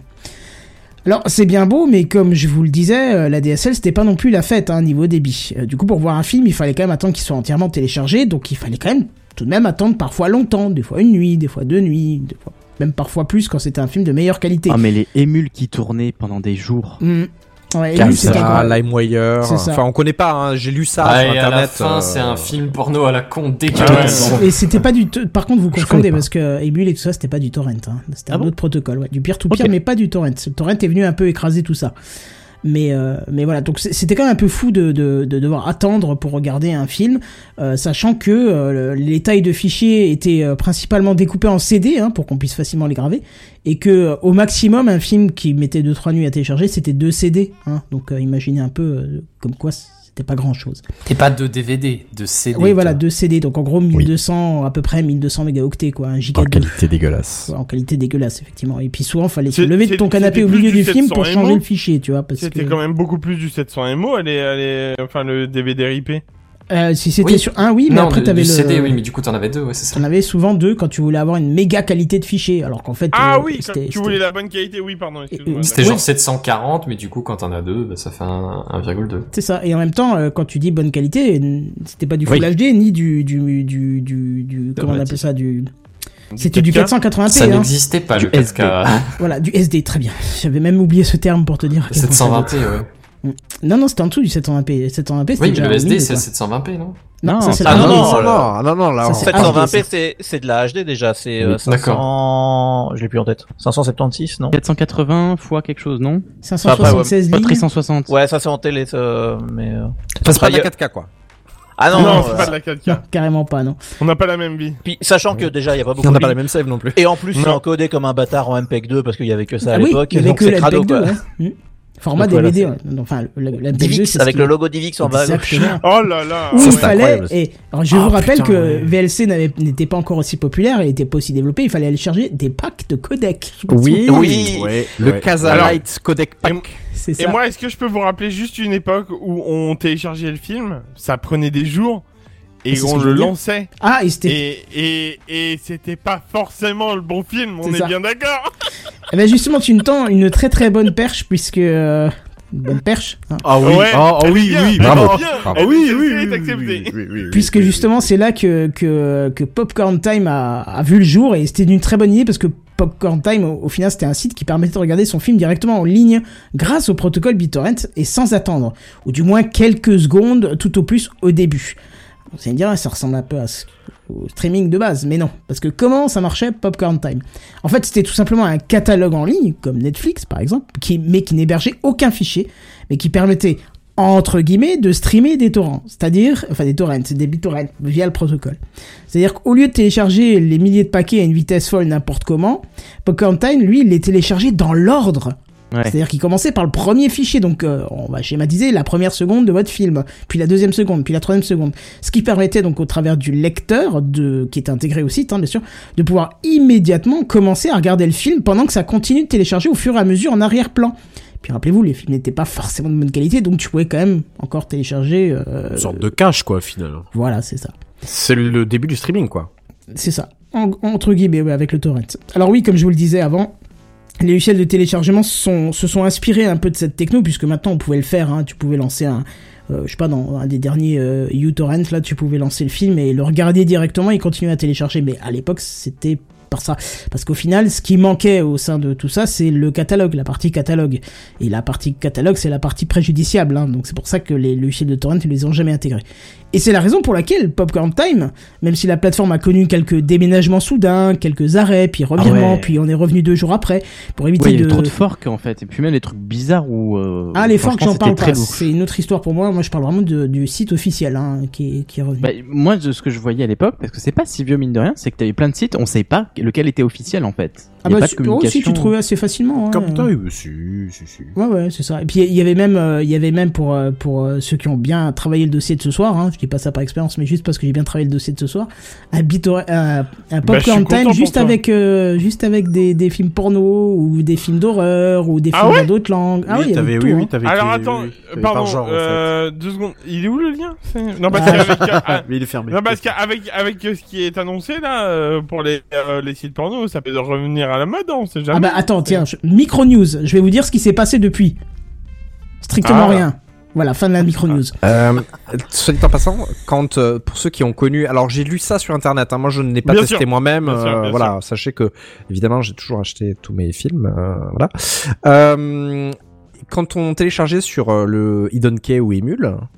Euh, eh bien, de temps en temps, on pouvait faire un, un préload pour connaître les quelques premières secondes euh, Oui. du film, Oui. pour être sûr que ce ne soit pas un film Ouais. euh, pornographique, évidemment. Eh bien, il y avait des petits malins qui collaient un début de film genre Universal, euh, logo Paramount ou qu'importe, juste devant le film porno. Comme ça, on se dit ouais, c'est bon, c'est safe quoi, c'est Master and Commander, c'est nickel, c'est bon. Ah, les mecs Allez, sont c'est des parti. génies quand même. C'est du génie. papa, j'ai téléchargé le dernier James Bond, ça va C'est du génie. je trouvais ça incroyable. Voilà, j'attendais de pouvoir le placer, voilà, c'est bon. Je, vois bien, Master finalement, et c'était dégoûtant. je vois tellement bien le logo commencer de la 20th Century Fox, la tam tam ta dam. Et dans ce coup, ah sur la- c'est pas le même bruit de percussion après. C'est vrai. c'est vrai. Flac, flac. Bon, en tout cas, euh, Popcorn Tide, c'était vraiment pratique pour le côté catalogue, et c'était à tel point que ça existait encore euh, aujourd'hui. Ouais. Euh, et alors, si je parle au, au passé, c'est parce qu'en fait, c'est fini. C'est fini là depuis Oh. un ou deux jours. Et alors, la question euh, pour vous, messieurs, euh, j'espère que vous n'avez pas lu la suite, c'est pourquoi, d'après vous, Popcorn Time a une des clés sous la porte? La loi, non, pas la Non, loi. bah non, non. Non, bah, euh, peut-être. Euh, euh, Non plus. L'augmentation Enfin, du quoique, prix du je maïs. pense que la thune Bah, est un petit droit, peu... le grand classique. Non, non, non, non, bah non, tu rigoles, ça mode fait, piratage euh, ça fait 10-15 ans Mais j'y crois pas trop, hein. Ah non, pas du tout. L'argent en fait que ça coûte Non mais attends, vous vous rendez compte de ce que vous me répondez comme truc? C'est comme si tu me dis que le dealer du coin, du jour au lendemain, il arrête, il dit Ah non, je peux pas, je peux pas vendre de la drogue, c'est illégal. L'augmentation du prix du maïs. non mais voilà quoi. Je cherche. Bah, Du la, la, la multiplication des, des, des plateformes de SVOD. en Voilà, fait. Merci, t'as lu la suite, bravo. Oui, bien sûr. Et oui, voilà, tout simplement parce que la popularité des différentes plateformes légales euh, face à ça, euh, Pokémon a eu de moins en moins d'intérêt euh, du public. Et c'est là où on peut enfin se dire, bah ça y est, l'offre légale, elle est enfin assez efficace, performante et abordable euh, que pour que le piratage commence à disparaître. Parce que voilà, Mais c'est il vivait de quoi? Ah bah, sur de la pub, euh, comme euh, tous les sites de piratage, hein, la pub coûte un peu partout dessus. Mais là, comme plus personne y allait, ça rapportait plus de pub et voilà. On le voit d'ailleurs sur l'image euh, du live, euh, les auteurs qui ont changé le logo subitement et, et marqué RIP, un petit, et puis le logo c'est un petit popcorn qui tire la gueule. Euh, ils ont aussi publié les stats euh, de fréquentation depuis. euh, alors c'est trop petit et je me souviens plus quelle année c'était écrit. Je crois 2015, non? Je, je vois pas, c'est trop petit pour moi. C'est entre 2015 et 2017. 2015, oui. Voilà, En on tout voit cas, les effondrements. depuis, euh, depuis très longtemps, mais ils sont restés pendant de- un paquet d'années en fait avec cette baisse. Ouais, mais je pense qu'ils Enfin, étaient encore un peu rentables et puis euh, passer un seuil, Ouais. ben voilà, ça ça marche plus quoi. hein, donc euh, voilà. Mais Est-ce que tu peux te projeter en maintenant qu'il y a une offre légale abordable hein, pour la musique, genre euh, Deezer ou bon, moi j'utilise Spotify. Est-ce que vraiment ça vaut le coup maintenant de télécharger alors que euh, Spotify euh, T'as Oui. ton, t'as presque tout. Oui, Alors, oui, tu n'as pas Pascal Obispo, hein, évidemment, euh, qu'on salue s'il nous, s'il nous écoute et on sait qu'il Non. nous écoute. Non, non. Euh, Non, on salue pas, mais, euh, mais sinon t'as tout. Ah, moi, j'utilise Ah, pas non. les. Oui, mais Ah, alors, oui, toi, peut-être qu'il y a tatou. Ça c'est vrai. Il y a Oui, mais oui, mais ton débat, il est, mais ton débat, il est aussi, euh, il est, il est aussi euh, nul et non avenu que, alors pas nul dans le sens nul, mais nul et non avenu que euh, ça sert à quoi d'acheter encore aujourd'hui des disques, des vinyles ou des trucs comme ça, tu vois? Ça- Ah, Non, mais je suis pas tout c'est c'est Non, le mais risque attends, de attends, pirater, c'est ce que je veux dire.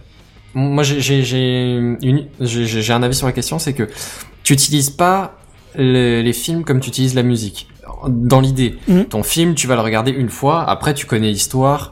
Bon, ouais, peut-être si tu le kiffes, tu vas le regarder une deuxième fois, et peut-être tu le regarderas une fois tous les deux ans, euh, deux, trois fois, tu vois. Allez, mettons. Mais en tout, tu vas le regarder genre cinq fois dans ta vie, peut-être, sauf peut-être ton film préféré. Et, et la majorité des films, ce sera une fois. La musique, euh, enfin, vous, je sais pas, hein, mais, mais moi, perso, euh, j'ai plus tendance à écouter des albums en boucle. Tu vois, pas forcément oui, euh, bien le sûr, même oui. pendant Mhm. trois semaines d'affilée, mais Je suis d'accord. Ouais, j'écoute suis régulièrement des albums que j'écoutais déjà il y a 15 ans, tu vois. Mhm, totalement d'accord Et avec puis, toi. et puis la preuve, et la, et, et la, oui, alors ce que tu dis est en plus vrai. La preuve, c'est que le- les, les, les applications euh, style Plex ou euh, ou d'autres euh, d'autres solutions Media Center n'ont jamais aussi bien marché, alors qu'elles exploitent à plein tube euh, une zone grise finalement dans le dans le dans, dans le marché du dans le marché de la musique et de et des, et des films quoi. Mm. T'es pas censé, euh, t'es, enfin personne euh, n'est censé savoir que finalement le fond de ton catalogue Plex, euh, finalement ça vient du ça vient du piratage. Ouais. Ouais, mais au final, Mais- mais là, quand tu il y avait vas les tours de DVD toujours, vierges de 100 DVD, euh, bon, faut, faut pas être dupe, quoi. T'achetais pas 100 DVD vierges pour euh, graver tes photos de vacances. Et pourquoi pas Bah, voilà. Plex, c'est pareil. on- Plex, c'est pareil. Moi, je, sur mon Plex, j'ai que des photos de vacances, que des films de vacances, que voilà, c'est super. Voilà. Après, la logique que tu, tu as citée, euh, Tu pars pas Benzen, beaucoup en elle est juste, mais du coup, notre, notre façon de faire, elle est bizarre, puisqu'on va prendre, euh, on va plutôt acheter un film en Blu-ray, enfin, qu'on voudrait garder, alors qu'on va le regarder trois fois dans notre vie, comme tu l'as dit. Mais la musique qu'on va écouter tous les deux jours parce qu'elle nous kiffe, et puis qu'on va l'écouter encore dans 20 ans, ben, on l'aura plus, on l'aura que en streaming, et le jour où il sera plus disponible dans les catalogues, on l'aura plus, tu vois. Bah c'est pour ça que moi j'utilise les sites de streaming pour la- les films et que la musique je la télécharge. D'accord. Bah, moi, je t'avoue, j'ai pas téléchargé de musique depuis. Légalement, bien sûr. Oui oui non non mais c'est pas bah alors C'est pas la question, il y a pas des il y parlé a de des légal ou pas légal, hein. Non, non, oui, là, effectivement, là, moi, je te parle, voilà, dans la majorité légalement. Après, il y a des trucs que tu trouves pas, enfin, voilà, mais, euh, ou que t'as pas envie, que t'assumes pas, j'en sais rien, mais bref. Mais, mais légalement même, tu vois, la, musique, je la, je la télécharge, je sais pas combien de dizaines de gigas sur mon disque dur, euh, machin, genre le téléphone, la moitié de la mémoire de mon téléphone, c'est de la musique. Et par contre, bah, c'est Netflix, YouTube, Amazon Prime ou je sais pas quoi pour, euh, pour tout ce qui est film, série, voilà. Hmm. Un truc qui est un- vachement plus frustrant sur le catalogue musique, c'est quand euh, ton titre que tu as dans ta bibliothèque n'est plus euh, disponible dans son pays, par exemple. Ouais. Sur beaucoup de musique, je sais pas si ça vous arrive à vous, à vous Non, aussi. jamais. Non. Pas trop, Ah, mais bon. ce serait vraiment ma phobie, effectivement, ouais. Bah, c'est le cas. Après, euh, ouais, il y, a- il y a toujours aussi les trucs de n'importe quelle playlist. Hein. Ils, ils te rajoutent des, des titres à leur euh, à leur envie, tu vois. Si c'est pas toi qui l'a fait la playlist, tu vois. Oui. Ou ce genre de choses. Et alors là, moi, t'es gentil, mais je vais écouter ça. Je veux pas écouter autre chose, tu vois. C'est arrête de me rajouter des trucs que j'ai pas demandé dedans. Mais ça, les problèmes de droit sur ces plateformes, c'est toujours un, souci qui revient régulièrement. Je me souviens d'une news que j'avais commencé à traiter pour un épisode que finalement on n'a pas fait, je crois, où j'ai dû changer de news. Enfin bref, il y avait un, un artiste country que j'aime bien, qui s'appelle Dwight Yoakam, qui avait euh, un album depuis les années 80 et en fait. euh, d'un seul coup, Spotify a dit ah non mais euh, il avait changé de maison de disque, je sais plus quelle raison. Ah, on dégage l'album parce qu'il y a plus les droits. Et en fait, vu qu'il y avait un single qui était sorti avant de cet album, euh, le single a commencé à être enlevé avant le reste de l'album, donc l'album était tronqué. Ce que je trouve insupportable parce que soit tu mets, soit tu mets pas, mais tronqué, je supporte pas. Et le reste de l'album était tombé quelques jours après. Enfin, ça avait été n'importe quoi. Mais ça, c'est le jeu des, c'est le jeu des, des maisons de disques. qui- Mais voilà, des- toutes ouais, toutes ouais, ces plateformes, c'est tout le temps le des problème. Purs, de- des purs rapaces. Et de toute façon, on le voit encore mieux aujourd'hui avec les, avec les, les, les plateformes. Euh, je, je, pour, pour citer euh, juste un exemple, je regardais les sites, la Cité de la Peur euh, le 31 décembre sur Netflix. Euh, C'était bien marqué, disparaît du catalogue le 31 décembre au soir. Oui, alors attention, parce que là, tu vas empiéter sur le reste de ma news. Excuse-moi, vas-y, je t'en prie. Donc ouais, je termine et puis après on pourra continuer le débat. Mais au moins on aura traité ce sujet-là parce que justement moi ma, ma question, enfin ma question, c'était plutôt euh, introspection, c'était bonne ou mauvaise chose de, de voir disparaître euh, Pop- Popcorn Time puisque avec le nombre de plateformes de VOD qui ne fait qu'augmenter, il n'est pas impossible que la tendance euh, au légal fasse marche arrière parce que il y a encore 3 ou 4 ans, il était facile de trouver un film que l'on voulait voir de manière légale euh, sur euh, sur une voire deux plateformes gros max. Là, ça devient un peu particulier parce qu'il faut d'abord chercher sur quelle plateforme il est. faut voir si on est abonné payant ou pas, etc., etc. Et ça C'est vrai qu'il y a limite, et c'est, en vrai, il y a des sites qui te permettent de voir sur Ouais. quelle plateforme, en fonction de ton Ouais. pays, tu peux voir les films. Mais tu sais quoi ouf, ça, quand même. Il y, a, il y a quelques, je l'ai connu il y a trois ans, hein, Just Watch, euh, et j'ai toujours, je me suis toujours dit, mais il sert à rien ce site. Et Ah ben, bah, je l'utilise au moins une fois par semaine maintenant. Oui, oui, oui, oui, oui, pareil. C'est un Ah, truc bah, de je dingue. Time, mais t'as ouais. aussi sur le nouveau euh, Chromecast là, le dernier, euh, quand tu quand tu demandes une recherche à un film ou un truc comme ça, il te propose obligatoirement la la en fait là où tu peux le voir ça- directement. L'Apple Apple TV le fait aussi, aussi, mais c'est vrai que Apple j'y pense TV jamais aussi, à le faire. hein. Pareil. Euh, et en plus, il te le met, euh, il te met, enfin, il te le, il te le lance automatiquement l'application qu'il faut euh, pour le regarder. Tu lui dis, je veux voir ça, et il lance l'appli qu'il Ah, faut. stylé, ça, le je même pas, tu vois. Ouais, ouais, si, si, ouais, si, si, il le fait. Mais alors, fais gaffe parce que parfois, il te lance Apple TV euh, l'application et il te dit, c'est celui-ci, tu peux le louer. Ouais.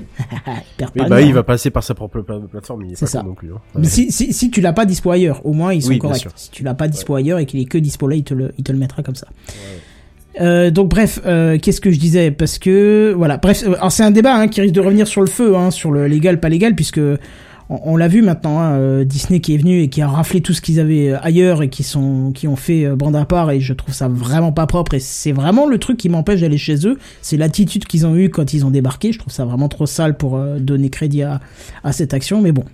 Bon, en tout cas, pas de panique, hein. Popcorn Time n'a peut-être pas dit son dernier mot parce que le code source, il est dispo sur GitHub, hein. Et, euh, Oh. ouais, bah, de toute façon, il l'a toujours été, donc, mais il n'a Oui, pas été enlevé, ouais. ce que je veux dire. Ok. C'est pour ça d'ailleurs que tu trouves des clones, hein, Des Sam, tu le ouais. disais tout à l'heure, mais la plateforme officielle, en tout cas, a fermé. Euh, si on peut dire officielle dans le pirate, ça fait bizarre de dire ça, mais bref. Peut-être qu'elle reviendra un jour, on, on sait pas. Euh... Ah, ju- justement, tu parlais de Disney, euh, Kenton, Ouais. euh, et du piratage. Il y a une histoire par rapport à ça euh, qui est sortie il y a quelques jours de ça. C'est l'énorme somme d'argent qu'a perdu Disney Plus, euh, enfin Disney, pardon, euh, avec Black Widow, euh, Black Widow, pardon, de où il y a, il y a, il y a, C'est il y un a- film comment- Oui, c'est un Oui. film euh, avec Scarlett Johansson. Euh, Qu'est-ce qu'il y a eu? eh ben, en fait, c'est-à-dire que la, la sortie a été faite en salle et directement sur Disney+. Sauf que euh, ce qu'il faut savoir, c'est que le contrat de Scarlett Johansson précisait que c'est son, son ce qu'elle allait toucher était indexé sur le- sa sortie en salle. Oh merde. Donc, ses avocats ont rapidement vu que elle n'allait pas forcément toucher la même somme que ce qui était normalement prévu, logique, puisque des gens Bah n'allaient oui. pas se déplacer puisqu'ils avaient Disney Plus déjà. Alors Disney Plus Premium, qui était que- quelque chose qui en fait n'existe pas en France, qui permettait, euh, qui permettait de voir notamment, par exemple, euh, des films comme euh, le film Mulan l'année dernière, je me souviens très bien, mais qui nous n'est pas est sans contrepartie chez nous en France, voilà. Et euh, bah du coup, elle a gagné son procès, hein, ça lui a fait quand même, ça fait euh, quand même perdre, euh, je sais plus combien, ça se chiffre en millions de, de dollars. Et euh, et puis avec ça, du coup, euh, surtout, le film a été piraté dès sa sortie. Le premier jour, ça se chiffrait en millions, en millions, millions de fois. C'est également le, Le problème de Matrix 4. Oui, Voilà. c'est ce que j'allais dire. Exactement, comprendre qu'il y ouais. avait la même histoire pour Matrix 4. Exact. Il est Exactement, sorti à 60 exactement, dollars voilà. sur donc aux États-Unis euh, sur HBO Max et euh, bah, très vite euh, la Ouais. suite vous, vous la connaissez. Bah, quoi. en même temps, il y a un truc qui me fait vraiment vraiment Je, je- je- on, parle de tech, donc je vais te raconter quelque chose. C'est que euh, sur un Raspberry Pi, par exemple, tu peux pas regarder Netflix. Alors, est-ce que ça a changé? Je ne sais pas, mais il y a encore quelques temps, tu pouvais pas regarder Netflix parce que euh, les codecs qui permettaient de décoder le entre guillemets le l'anti-piratage ou enfin le chiffrement Ouais, quoi. Le DRM, le, ouais. Le DRM, merci, je cherchais le mot. Le DRM euh, n'est pas dans, n'est pas euh, libre de droit, donc n'est pas porté. Enfin, tu peux pas l'avoir facilement. Il y a peut-être des techniques, mais moi j'ai pas creusé. Donc tu te dis bon bah voilà, tu peux que regarder sur certaines plateformes et donc c'est plus difficile à pirater. Mais euh, euh, même tu, tu prends un truc bidon, tu prends ton téléphone, tu fais un screenshot quand tu es sur Netflix, tu auras un écran noir, tu vois. Mais il y a un truc bidon en fait. Tu sors ton PC en VGA, derrière tu mets un enregistreur et tu l'as ton film. Et en putain de qualité, en 1080p, en full patate parce que c'est de l'analogique et donc il y a pas de perte, il y a rien quoi. C'est et ben tu le rebalances directement sur sur le net. Je comprends pas pourquoi euh, voilà.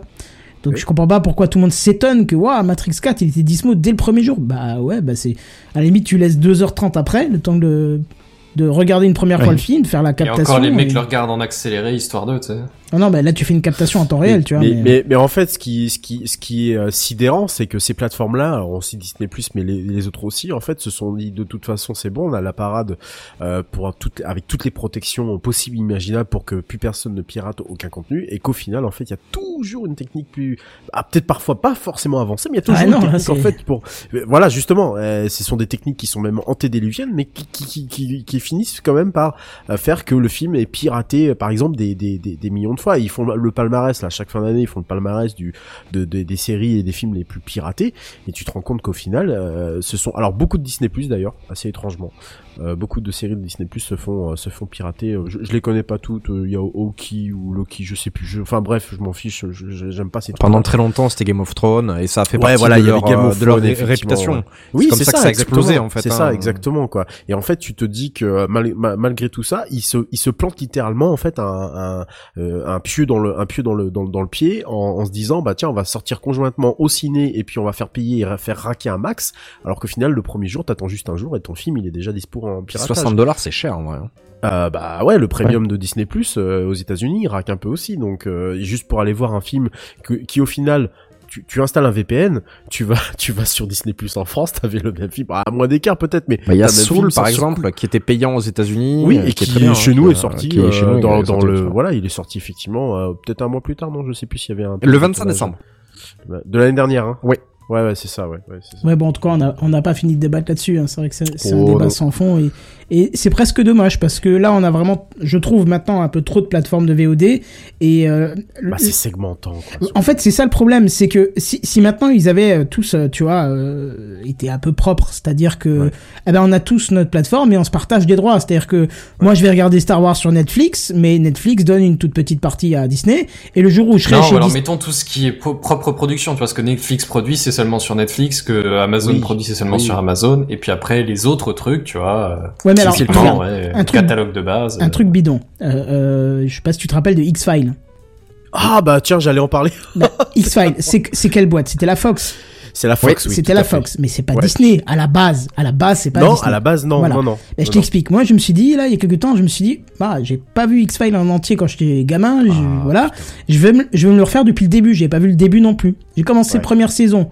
Euh, épisode, je sais pas, peut-être 10, 11, euh, un soir. Je veux continuer le lendemain. Le lendemain, plus rien, pas une trace de vous avez regardé l'épisode 2. Non, plus Ouais. aucune trace disparu de la série. Mm.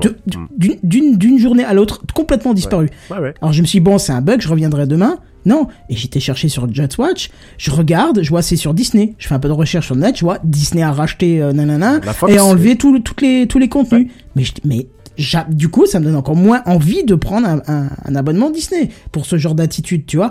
Laisse la série là où tu l'avais de base, prends un pourcentage si t'as envie parce que ça t'appartient maintenant, mais laisse les gens terminer de regarder. Tu vas pas les, je sais pas, tu tu t'attires pas les gens Mais en leur mais non, truc mais- du nez en leur oui, plus loin, le- quoi. Ouais, mais le truc c'est que ils s'en fichent, ils s'en fichent complètement de savoir si les gens. De toute façon, si tu es fan d'une série, ils vont, s- ils savent que les gens vont s'abonner. Tu parles de l'exemple d'X Files, c'est marrant, je voulais justement en parler. Je l'ai suivi sur trois plateformes. Je- sur la Fox en France, euh, il y avait un service qui était distribué par Canal à l'époque où moi j'étais abonné Canal. Je l'ai regardé via via Fox Play, je crois que c'était leur, leur service de replay SVO2, je sais pas quoi. Ensuite, il est parti sur Amazon. Voilà, donc euh, Amazon pendant quelques saisons. Euh, j'ai pas eu le temps de tout regarder, qu'ils ils étaient partis chez chez chez, chez C'est le cas de Malcolm aussi. et c'est le cas de, effectivement, de Malcolm. C'est le cas, là, j'ai eu le cas avec Stargate. Bah, tiens, je me suis refait les Stargate. Je me suis retrouvé sur Amazon parce qu'Amazon a racheté MGM. Alors, il faut payer un petit supplément. Et en plus de ça, En plus, et ça, je crois que c'est le pire.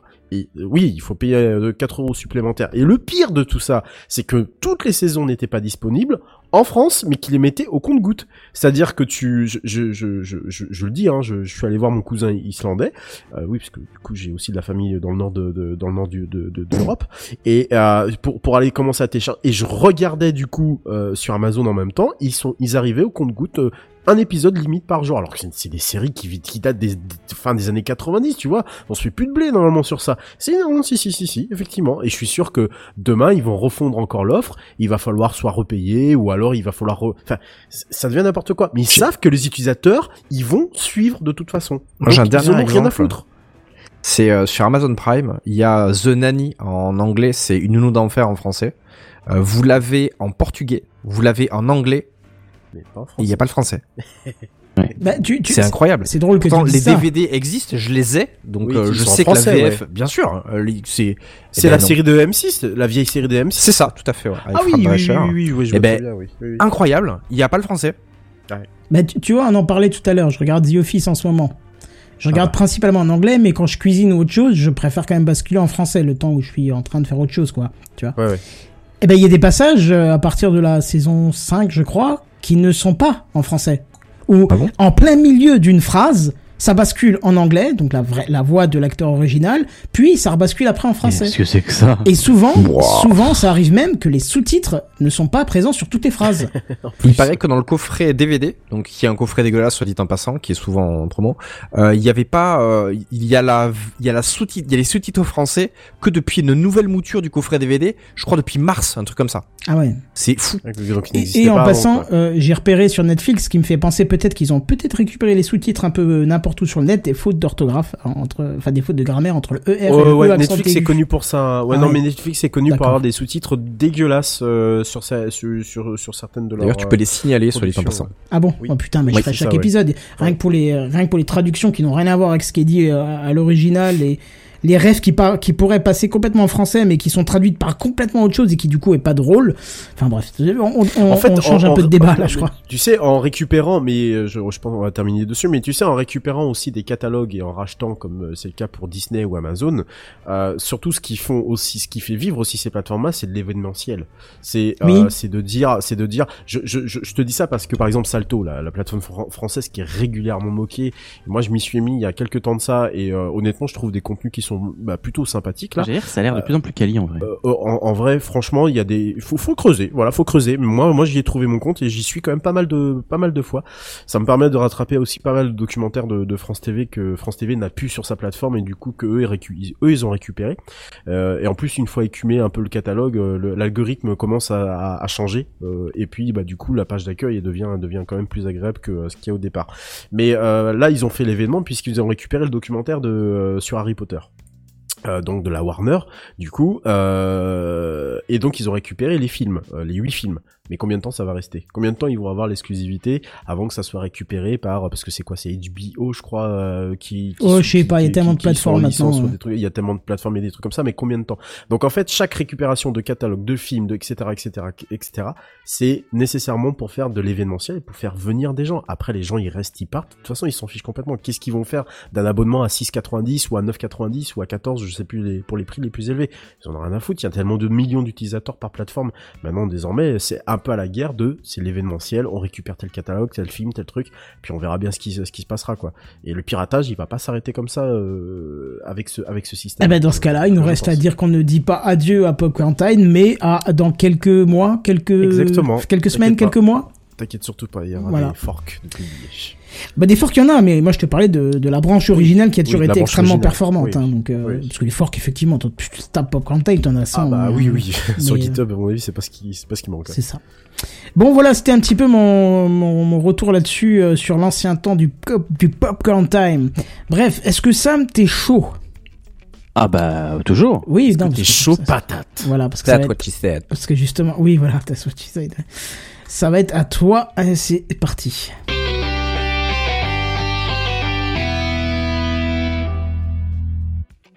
Vous... Pardon, excuse-moi, merci. Non, c'est moi, il voulait pas partir. Pourquoi Vous souvenez-vous de la belle époque d'Instagram? Non. Pourquoi J'y c'est c'est plus, c'est Il fini? y avait une belle époque, hein. Ah, c'est celle, celle où les photos étaient carrées et puis qu'il y avait que des belles photos. C'est, C'est on, ça? je pense à peu près là-dedans, ouais, ouais, ouais. Ah c'est pas ouais, pour ces raisons-là, mais oui. Je veux parler celle d'avant 2016, où le fil des publications était tout simplement présenté Ah, par j'ai ordre lu ça. chronologique. Eh ben, tu sais quoi, je ne savais même pas que c'était pas Je l'ai lu. Merci. T'as pas Merci fait d'en gaffe parler. Tu fais, enfin, personne, enfin, t'as pas fait gaffe que. Non, parce que je vais pas assez souvent qui- pour voir que Ah, ouais. euh, j'y vais une fois de temps en temps, du coup j'ai que des nouvelles publications. Ah ben justement, moi aussi, je voyais une fois de temps en temps, en tout cas pour les publications, et j'ai des vieilles publications qui remontent euh, au, au top de mon Ah bah, de mon fil d'actu. Pas mon cas, donc c'est pour ça peut-être. Bah, pas après l'algorithme, voilà, il est, voilà. voilà, Il s'est dit, lui c'est un vieux, on va pas le brusquer. c'est ça. Euh, et oui, c'est à partir de cette année, 2016 donc, qu'Instagram a commencé à introduire une part d'algorithme euh, pour nous proposer avant tout du contenu susceptible d'attirer votre intérêt, vos likes, vos interactions. Et aujourd'hui, peu importe si du contenu euh, plus à jour euh, est disponible, celui-ci est jugé, si celui-ci pardon est jugé moins engageant, il ne sera pas mis en avant. Euh, donc en gros, pour faire simple, ils vont plus mettre en avant du contenu qui est susceptible d'engendrer des likes. Ah pardon, autant pour moi. C'était Ok, clair, et la. J'étais, j'étais pas sûr d'être clair, mais ok, Si, si, parfait. si, si. Très très. Ce qu'a fait Twitter aussi pendant un moment d'ailleurs. Tu fais toujours Et- Twitter, et il me semble. Ah oui, euh, mais au début, ouais. harcelé avec ça, c'est-à-dire que tous- tous les deux trois lancements d'applications, ils te mettaient oh t'as mis les trucs qui pourraient être intéressants en premier et tu devais sélectionner euh, machin. Maintenant ils le font plus, ils te laissent ce que t'as choisi. Donc, ça, ouais, le bien. toggle, le toggle se mettait automatiquement Ouais. sur euh, voir les, les, les, les tweets euh, à l'accueil, euh, l'accueil, l'accueil, je sais plus quoi, personnalisé ou je sais pas quoi. Et c'est vrai que maintenant, la, la, la- le réglage reste sur dernier tweet. Mais effectivement, pour un moment, ils ont forcé le, le, le truc quand même. Oui, il me semble qu'il y a quand même, c'est vrai qu'il y a quand même une part d'algo dans Twitter aussi qui, qui, qui reste. Une grosse part. oui. Euh, mais rappelez-vous, l'année dernière, je vous parlais de Facebook, des Facebook Files euh, dans lesquels des anciens, euh, une ancienne employée euh, de Meta, anciennement Facebook, euh, Frances Hogan mettait en évidence les effets néfastes du fonctionnement d'Instagram. D'ailleurs, ces Facebook Files révélaient surtout que Facebook était parfaitement au courant de ces effets euh, qui jouaient sur la psychologie des adolescents et n'était en conséquence euh, et n'avait pardon en conséquence mis aucun plan d'action en place. Alors, il aura fallu du temps puisque c'est que hier, ce mercredi 5 janvier 2022, que le CEO d'Instagram a annoncé que la plateforme testerait prochainement trois options d'affichage du fil différentes. Alors, parmi elles, deux, deux feront apparaître les publications dans un ordre chronologique. Alors, pour aller dans le détail, les utilisateurs pourront choisir entre, premièrement, l'accueil. Il s'agirait de l'expérience d'Instagram telle qu'on la retrouve actuellement, donc avec l'algorithme euh, qui intervient pour classer les publications par ordre de pertinence. Euh, le PDG, j'ai mis le PDF quand même. hein. Non, c'est plutôt le PDG. Je croyais que t'avais analysé un PDF en fait. non, le PDG précise qu'il devrait euh, y avoir davantage de recommandations avec ce feed, encore plus que maintenant. Secondement, seconde euh, option disponible, ce seront les abonnements. Ici, l'ordre d'affichage des publications sera bien chronologique, comme avant 2016. Cette option d'affichage permettra donc de contourner l'algorithme d'Instagram. Et la troisième et dernière option d'affichage qui serait euh, disponible prochainement, c'est euh, un affichage qui regroupera uniquement les publications de vos abonnements favoris, et ce, de manière chronologique. Bien évidemment, Instagram offrira la possibilité de gérer sa liste d'abonnements favoris, ah oui, c'est pas drôle. heureusement. Je pense que c'était Euh, déjà le cas. Enfin, Ouais, il me semble que c'est le cas pour les stories privées. Euh, Enfin, pas Oh vraiment là. privées, c'est peut-être pas nommé Je- comme je ça, mais oui. plus rien. Moi non plus. C'est pour les amis proches euh, Oui, de mémoire merci, le, c'est ça, le nom. les amis proches, c'est ça, Les exactement. amis proches, c'est quoi un truc C'est comme ça Non, absolument pas. Non, non. C'est Parce quoi les amis proches en gros, ça, permet de faire des stories privées que pour tes amis proches. Mais c'est quoi les amis Quel proches enfer. Ah, c'est une liste que tu définis toi-même après euh, Ah. dans tes amis. Oui, voilà, pardon. Ah, Tu vas les voir, tu lui demandes est-ce qu'on est proche Et donc au lieu de leur- au lieu d'envoyer une story rose qui est vue par tout le monde, tu fais une story verte qui est vue C'est que ça. par les amis. Les Mais amis proches, euh, ouais. du coup, je vois qu'on est amis proches apparemment, Sam. C'est Oh. possible. mais tu as la larme. Absolument. J'ai pu constater Il y a ça. des euh, Je savais pas que Ça j'avais passé cette devient étape-là avec toi. Effectivement, il est possible Peggy qu'on soit amis 18. proches. Euh, dans le meilleur des cas, ces nouveautés seront disponibles avant le mois de juin de cette année. Et pour précision, l'entreprise avait annoncé en 2016, euh, lors de l'arrivée de l'algorithme en question, que, vu l'ampleur que prend Instagram, il devient difficile de voir les photos, euh, de voir toutes les photos et vidéos qui y sont partagées. Cela signifie que vous manquez peut-être des publications qui vous auraient intéressé. Ah là là, quel dommage. Suffit de pas suivre 7532 comptes, hein. Tu suis les gens qui t'intéressent vraiment. Tu et- remarqueras que c'est la même excuse que YouTube. Ah oui, c'est n'importe quoi. C'est exactement la même excuse. Mais en fait, c'est la- mettez l'excuse. bien, euh, mettez bien la cloche Ouais, pour c'est pas, ça. Pour bien être averti, quoi. C'est ça, c'est l'excuse qui pour pour ah, justement introduire leur putain d'al- d'algorithme à la con, ouais. Exactement. pubs. Mais il y avait déjà un truc qui m'avait choqué sur Instagram. C'est juste ce qu'il faut pour avoir un réflexe de Pavlov, tu sais. Oui, mais c'est ça. cloche là sur toutes les, euh, toutes les vidéos. Ouais, c'est Un truc qui m'avait saoulé sur Instagram et qui a fait l'effet inverse à mon avis de ce qui avait été prévu de base, c'est quand ils ont mis, après que t'aies consulté toutes les photos de tes amis, les suggestions au lieu de voir les plus anciennes publications. Si tu- tu vois, tu sais, Ah, quand c'est pas faux, ça. Quand t'as vu tout ce qui est neuf, après, il te met, il te il te met des suggestions. Il faut que tu bascules sur un autre mode pour aller sur euh, les anciennes publications. Et quand ce truc-là était arrivé, ils avaient fait une- un tas d'articles en disant oui, c'est pour que vous restiez plus, pour que vous voyez plus de trucs qui vous intéressent. Moi, c'était l'inverse. Dès que j'arrivais là-dessus, c'est bon, allez, casse-toi, tu me mets des Ouais, trucs que j'ai pas demandé, bon. casse-toi, quoi. Je fermer Ouais, dès que tu vois la, c'est une petite coche dans un Ouais, cercle. euh, c'est de- ça. Hop, c'est bon. Oui, vous êtes à jour. Au revoir. Voilà. Oui, oui, Ouais. c'est ça. Enfin bref, c'est Voilà. Mais je pense que hein. s'ils font un rétropédalage aussi comme ça, alors tu effectivement évoquais le coup des Facebook Files, Ouais. c'est que je pense qu'on est aussi beaucoup d'utilisateurs euh, à avoir la, la même euh, le même comportement qu'on vient de décrire. Ah oui. C'est-à-dire que ça Oui. nous saoule, c'est c'est saoulant et que en fait au final tu finis par euh, il, il analyse hein, le temps qu'on passe sur l'application et tout ça. Et, et si s'il voit qu'effectivement on quitte au bout de même pas euh, 10 secondes parce que pff, ouais, OK d'accord, en fait c'est j'en ai rien à foutre, j'ai déjà vu tout ça et il me montre pas et, et Instagram moi je peste contre, contre ça à chaque fois pour pour ça. Ah, Voilà, ils finissent par dire ok, ils ont des remontées de data hein, pour pour ça. Donc ils, Non, ça, Ah oui, ça je va hyper loin. Il y a- il y ta vitesse. où tu arrêtes le scroll, j'imagine. Ouais, il y a la Oui, vitesse de sûr. scroll, il y a l'eye tracking, c'est abusé, Ouais, sincèrement. euh, Eye tracking, faut déjà autoriser à ce que ça te. Ouais, mais que euh, je parle un jour des dark euh, patterns. ça je pense que ils ont pas eu besoin de notre autorisation pour le faire. Oh, bah, Plus non. comme les sites qui analysent euh, le, le mouvement de ton curseur, choses comme ça. Ouais, ouais, C'est les, ça, les dark pa- patterns justement. Ah, c'est ça Je- J'en parle, Ok. ouais, ouais, j'en parlerai un. de ces Ça pourrait être un chouette sujet en vrai. Ouais, ouais, c'est Un dossier, c'est- pardon. Et Loli C'est nous dit d'ailleurs, c'est le problème euh, avancé par les artistes, tatoueurs illustrateurs qui passent Oui, à la trappe à, cause de l'algo. Tout à fait, elle a tout à fait raison. ouais, ouais, ouais. Oui. Bon, bref, voilà, bon, on refera pas le monde ce soir. Euh, Mais non. Mais on est bien parti. Ah merde, mais je, bah, j'ai rien le de piratage. Instagram, euh, les vieilles voitures. C'est ça. Moi, je pensais que tu voulais nous refaire le monde avec ta petite salade, Benzen. Ah, on refait pas les bonnes vieilles habitudes, mais euh, on peut prendre des bonnes résolutions. Ok, bah vas-y, fais-nous part de tes bonnes résolutions. Binzen. Ma bonne résolution, c'est de, c'est de vous parler de petits sujets comme ça, un espèce de, de bouquet de news, tu vois, pour, Un la, peu- pour un la peu nouvelle pourri. année. Ouais, un peu, un peu, Comme un, truc pot comme de ça, gâteau ouais. de Noël. Euh, exactement, comme un petit paquet de gâteaux de Noël. Un peu varié, tu vois, pour, pour différentes saveurs. Avec Pour un peu, je mettrais bien l'image en live. ah. Ah bah non, c'est ce que t'as déjà choisi. Ah, bien, ouais. Euh, non, l'alcool dans les petits gâteaux de Noël, c'est dégueulasse, ça n'existe pas. Déjà dans les chocolats, ça devrait pas exister. Oh, oh, tu dis ça, mon chéri, mais t'aimes bien. Franchement pas. C'était non, c'était une blague. Ouais, non, j'ai compris le jeu de mots, mais c'était pas ouf. Bon, je vais y aller. Après, salut.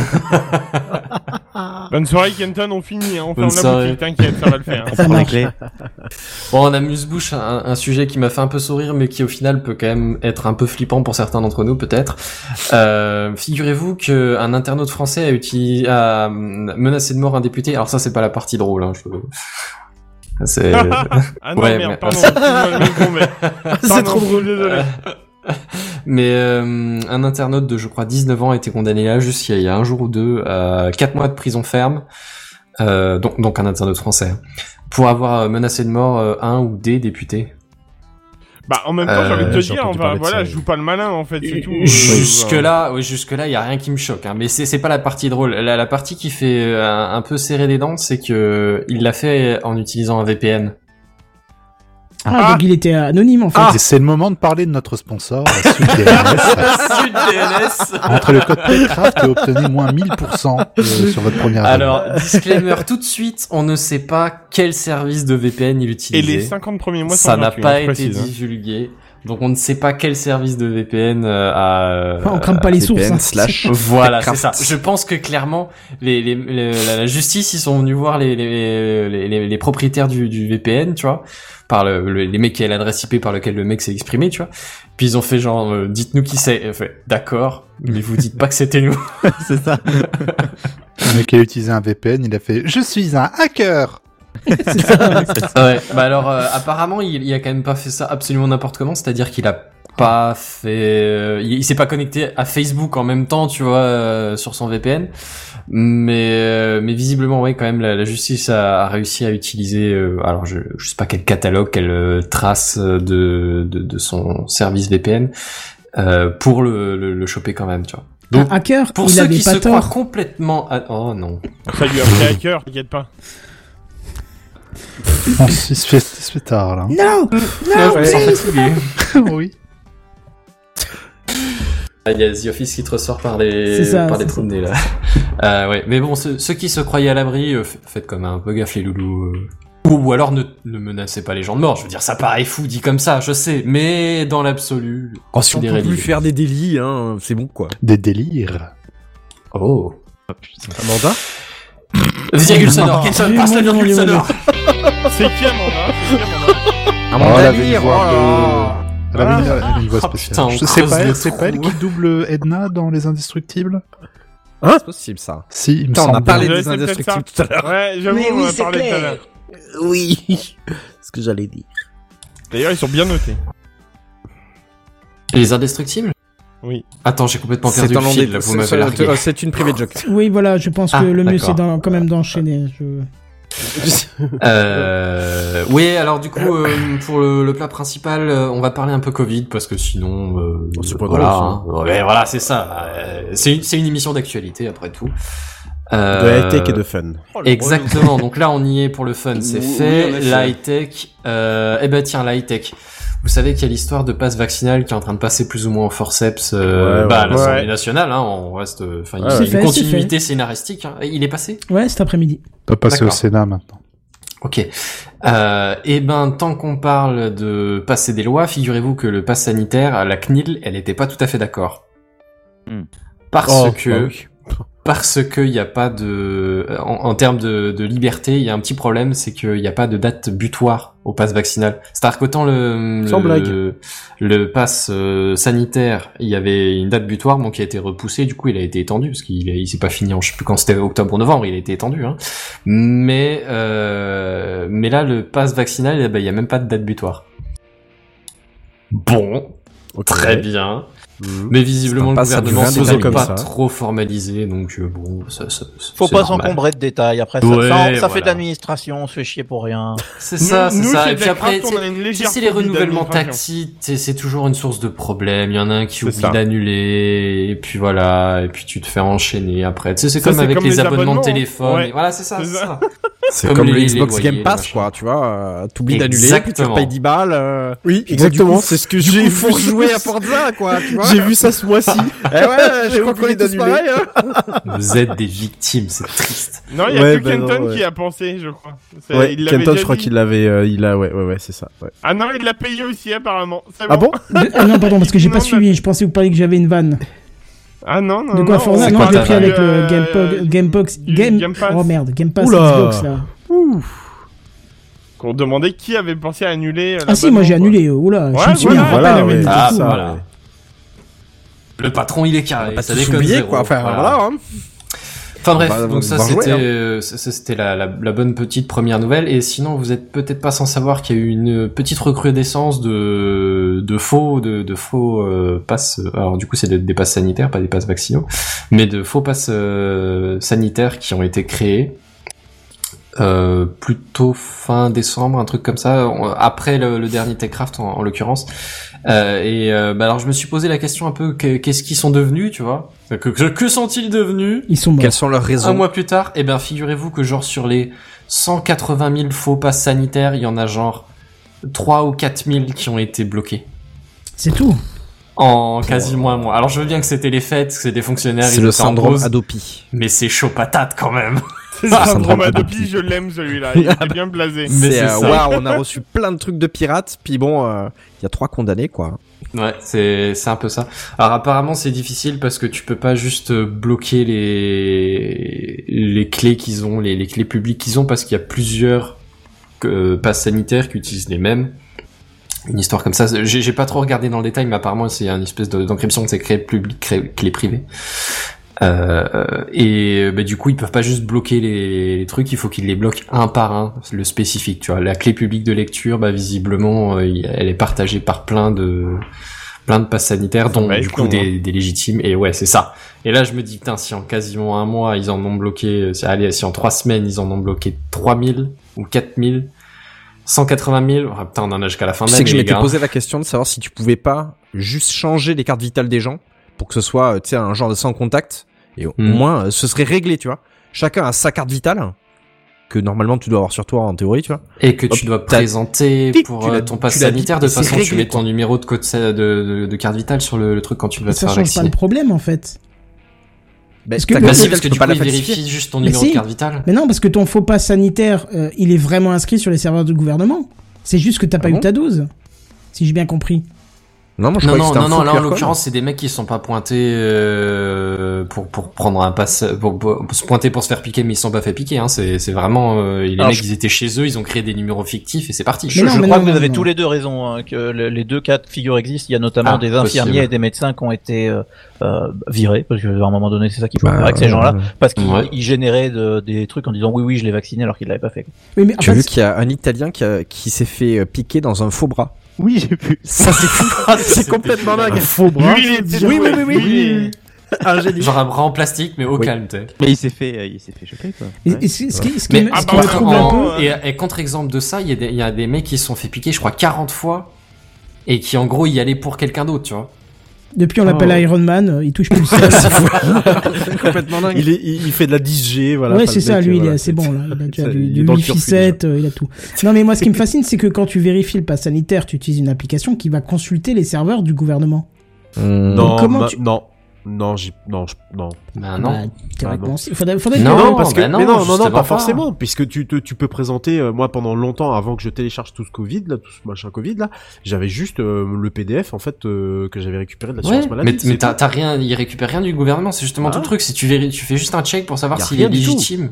Alors, vous Non, m'expliquez. Alors, ça. alors expliquez-moi pourquoi, Oui. dans ce cas-là, si je dépasse les 4 mois, là, je crois que c'est descendu à 4 mois, quand on Oui. va scanner mon pass, on va me dire que je suis plus euh, OK. Parce que l'application qui va le scanner, elle voit que ton truc, Ton il a QR. plus que 7 mois, un oui, truc donc- comme non, ça, mais et que non, du coup il dit il est trop vieux, il marche Mais- plus. Mais non, c'est dans le QR code. Il y a une C'est- date. C'est dans le QR Oui, code. non mais dans le QR code, t'as la date à laquelle Oui, tu t'es fait voilà. piquer. Oui, mais c'est la l'application qui le lit qui, qui a été mise à jour pour dire que s'il est plus, s'il t'as été piqué depuis plus que 7 mois, ça va plus. Oui, mais eux, ils ont pas mettre à jour l'application. Non, mais eux, ils ont des applications qui scannent ton. Oui, ton- c'est ton Oui, commerçant. c'est une appli. Non, mais c'est une appli que tu peux télécharger Mais oui, aussi. Hein, je c'est l'ai- tous je l'ai sur le version. euh, Voilà. voilà. C'est euh, Vérif, euh, euh, Vérif Covid, je sais pas quoi. euh, Ouais, tout le monde peut la prendre, ouais. je l'ai déjà prise. Oui, Quand tu vas, c'est ce que je te dis. Oh, bah quand tu ouais. vas à Bah, l'étranger, c'est en celle-là fait, qui a une mise à jour, c'est tout. je t'explique un truc. Quand tu vas en, en Allemagne, par exemple, tu peux, tu peux te faire tester gratuitement, contrairement en France euh, où tu dois payer. Je parle pour ceux qui sont pas vaccinés, tu vois. Et, Pour euh, les, les tests de, de confort, ouais. Ou pour les tests de confort, effectivement, tu, quand c'est pas sous, sous prescription, tu es obligé de le payer. En Allemagne, c'est pas le cas, tu le payes pas parce qu'ils ils sont beaucoup plus drastiques dans les, dans les réglementations. C'est-à-dire que même quand tu es vacciné, il faut que tu te fasses tester pour accéder à certains trucs. Donc, tu peux aller te faire vacciner en drive, euh, te, te faire tester en drive là-bas. Mais pour éviter les, pour que ça aille plus vite, en fait, on, on- on vient, on t'imprime déjà un QR code, d'accord? Et on Ouais. te on te laisse partir enfin on te on te scanne j'allais dire on te fait le test dans le pif là et on te laisse partir et on te dit on te dit euh, le, le le résultat sera valide dans x euh, minutes euh, dizaines de minutes heures tu vois et donc nous on le scanne Ah, bah, nous-mêmes dans ce en cas-là, fait. ça doit être différent. Dans ce cas-là, ça doit être différent. Oui parce que là c'est lecture de test ouais enfin, je sais pas on tourne en rond je trouve en fait c'est ouais Bah là, dans ce cas-là, le résultat de ton test est quelque part en ligne évident, hein. et, ton QR code, c'est un lien qui t'envoie vérifier, euh, télécharger un PDF ou quoi qui sera généré euh, 5 Mm. ou 10 minutes après ton test. ouais, ouais.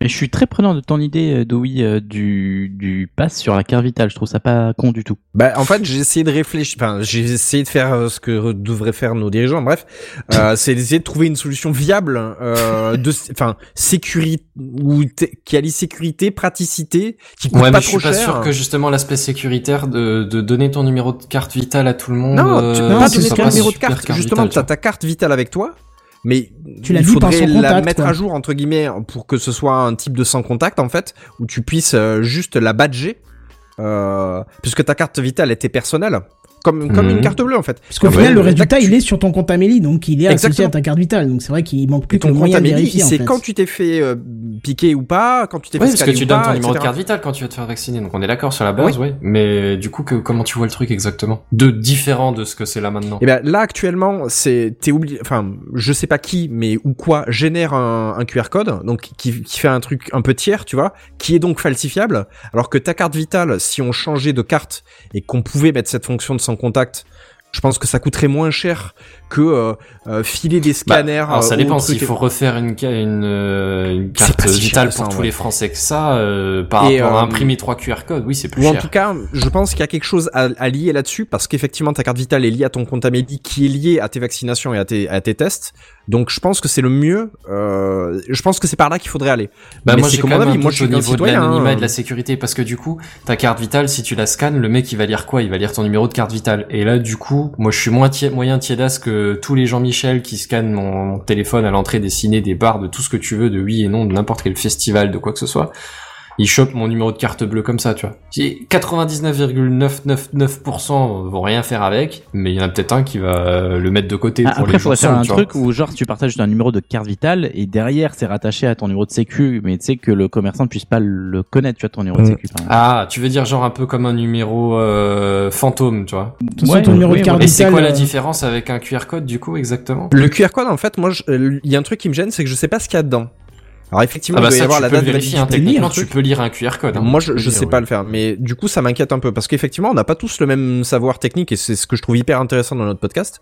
Euh, c'est qu'il y en a qui sont vraiment très calés dans des trucs et moi pas du tout.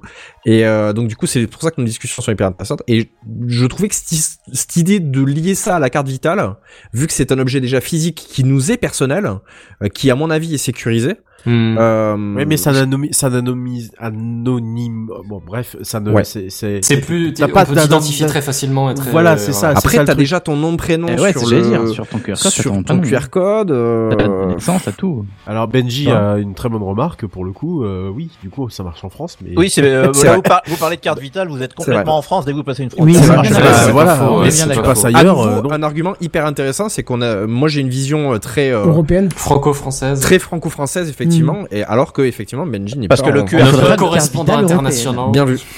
le QR code que l'on utilise, j'ai un certificat, on n'appelle pas ça le pass, hein. ici on dit certificat parce qu'on préfère utiliser des mots en français en Suisse, mais euh, oui parce que pass c'est pas un mot en français.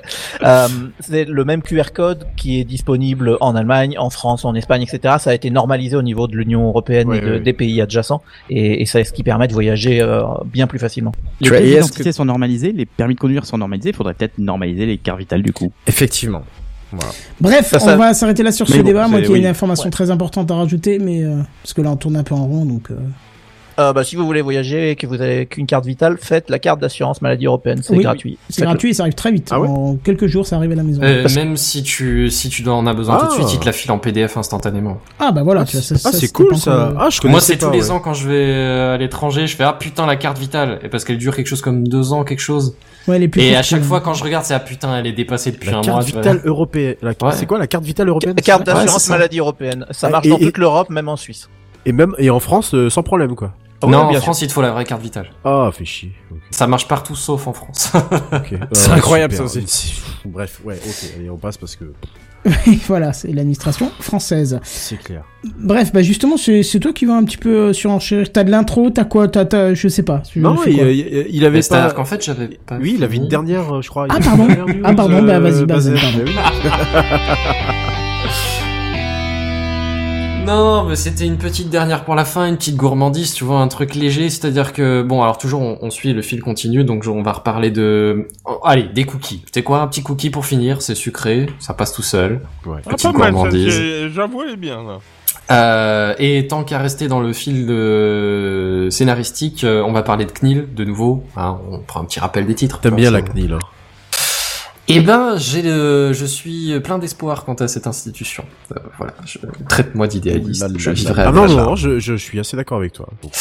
Euh, eh bien, figurez-vous que la CNIL a prononcé une petite amende, hein, toujours on reste dans les sucrés, euh, à l'encontre de Facebook et Google euh, pour euh, bon euh, un, un petit bonus de Noël, quoi, quelque chose comme, euh, je crois, c'est 150 millions d'euros contre Google et 60 petits millions de- d'euros contre. Ah, est-ce que c'est des euros ou est-ce que c'est des dollars? Non, je pense que c'est des euros. Euh, euros contre euh, 60 millions d'euros contre Facebook, donc pour non-respect de la, loi. Alors pourquoi? Euh, Je vais vous parler de cookies, hein, évidemment. Donc c'est la- la petite banderole euh, quand tu te connectes sur un site euh, qui te connaît pas, c'est tu veux mes cookies?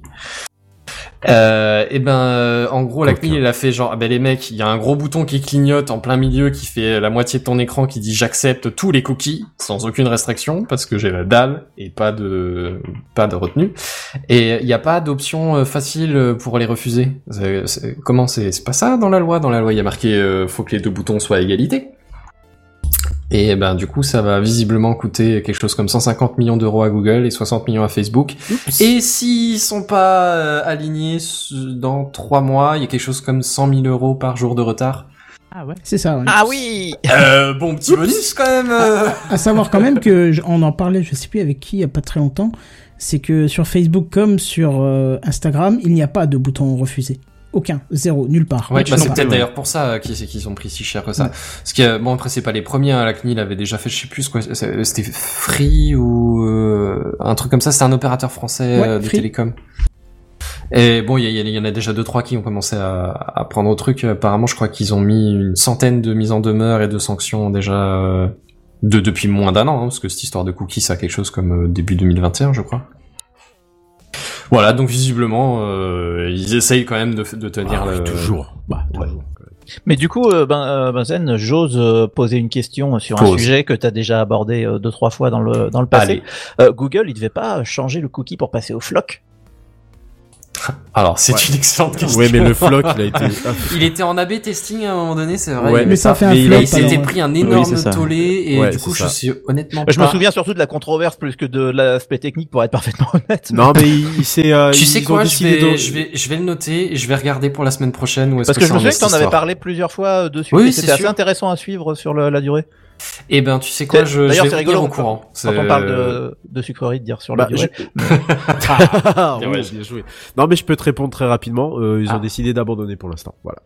C'est pas plus mal. Ok, ils l'ont mis euh, complètement. euh, ouais, au ils l'ont mis. euh, euh, voilà, ils l'ont mis au placard, mais pas tout, mais pas pas, pas totalement. Disons qu'ils risquent de revenir peut-être sous une autre forme, mais ils, le projet est toujours là. Mais euh, pour l'instant, stand-by.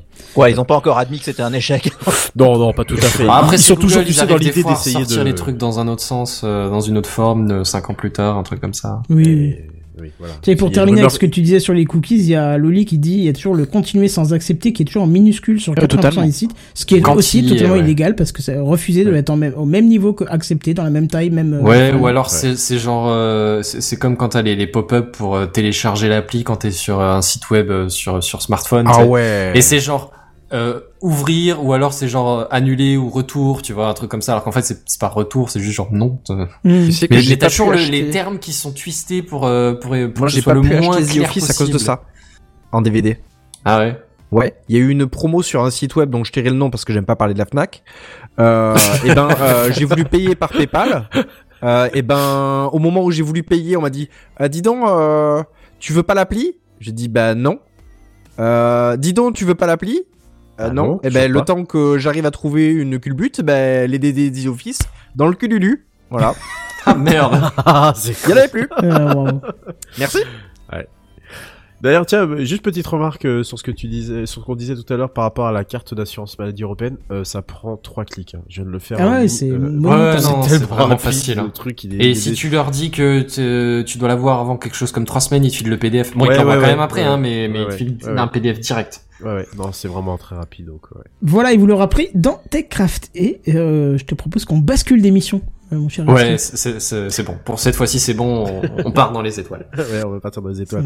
Bon, euh, ouais, bah du coup, c'est c'est c'est c'est la fin d'un long feuilleton, hein, messieurs, ou plutôt le, le début finalement, hein, de ce qui aura constitué une attente de près de 14 ans pour qu'une Le début de la fin ou la fin du début même. euh. Ouais, la fin du début, exactement. Pour qu'une fusée européenne finisse par propulser le James Webb télescope hors de nos frontières terriennes. Alors, pour ce début d'année 2022, au lieu de se lamenter sur la mort des jumeaux, hein, fallait écouter la science, les gars.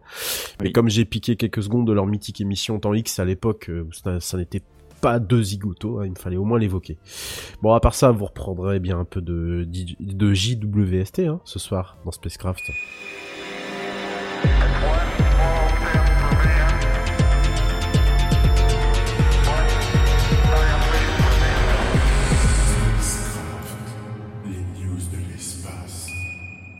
Bah alors comment il va euh, notre petit euh, notre petit télescope Il va très bien. Il est enfin parti. Et, et oui déjà il est déjà oui faut déjà le signaler.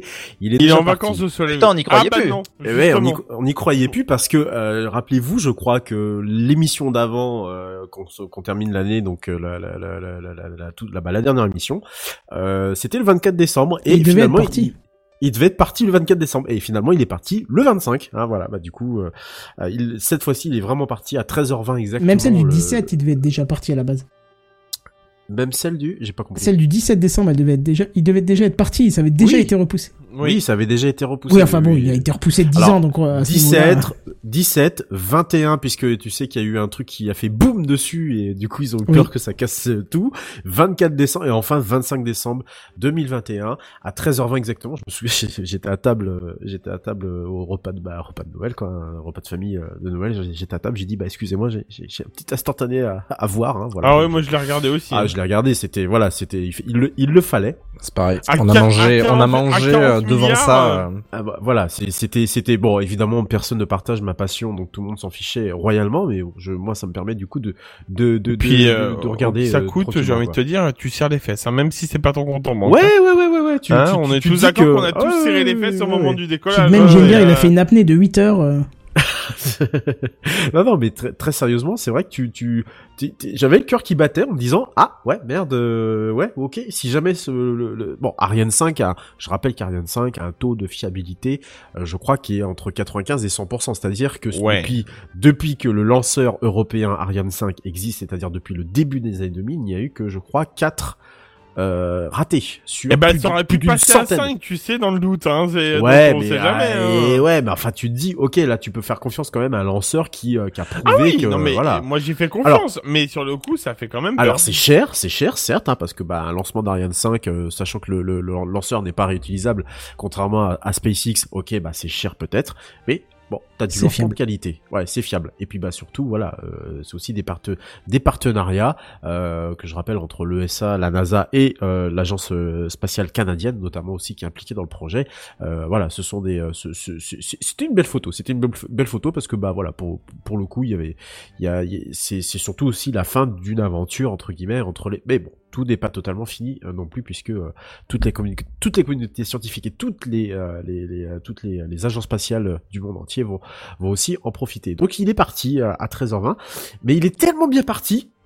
Il a tellement bien optimisé euh, son, son, son, carburant que déjà, premièrement, il a déployé ses panneaux solaires euh, 4 minutes, euh, non 5, 5 minutes, pardon, avant, le, avant, avant son, son, son déploiement final qui était normalement à, 30, à, à, à 33 minutes après le lancement. Et ils, ils se sont déployés à 28 minutes. Parce qu'en fait, il, il est tellement bien parti sur la bonne trajectoire directe qu'ils ont pu, que le, le, le, le, le- le- le télescope, en fait, a déployé juste après le largage de la première, euh, de la première, euh, j'allais dire première soute. Non, pas du tout, du, du, du premier étage.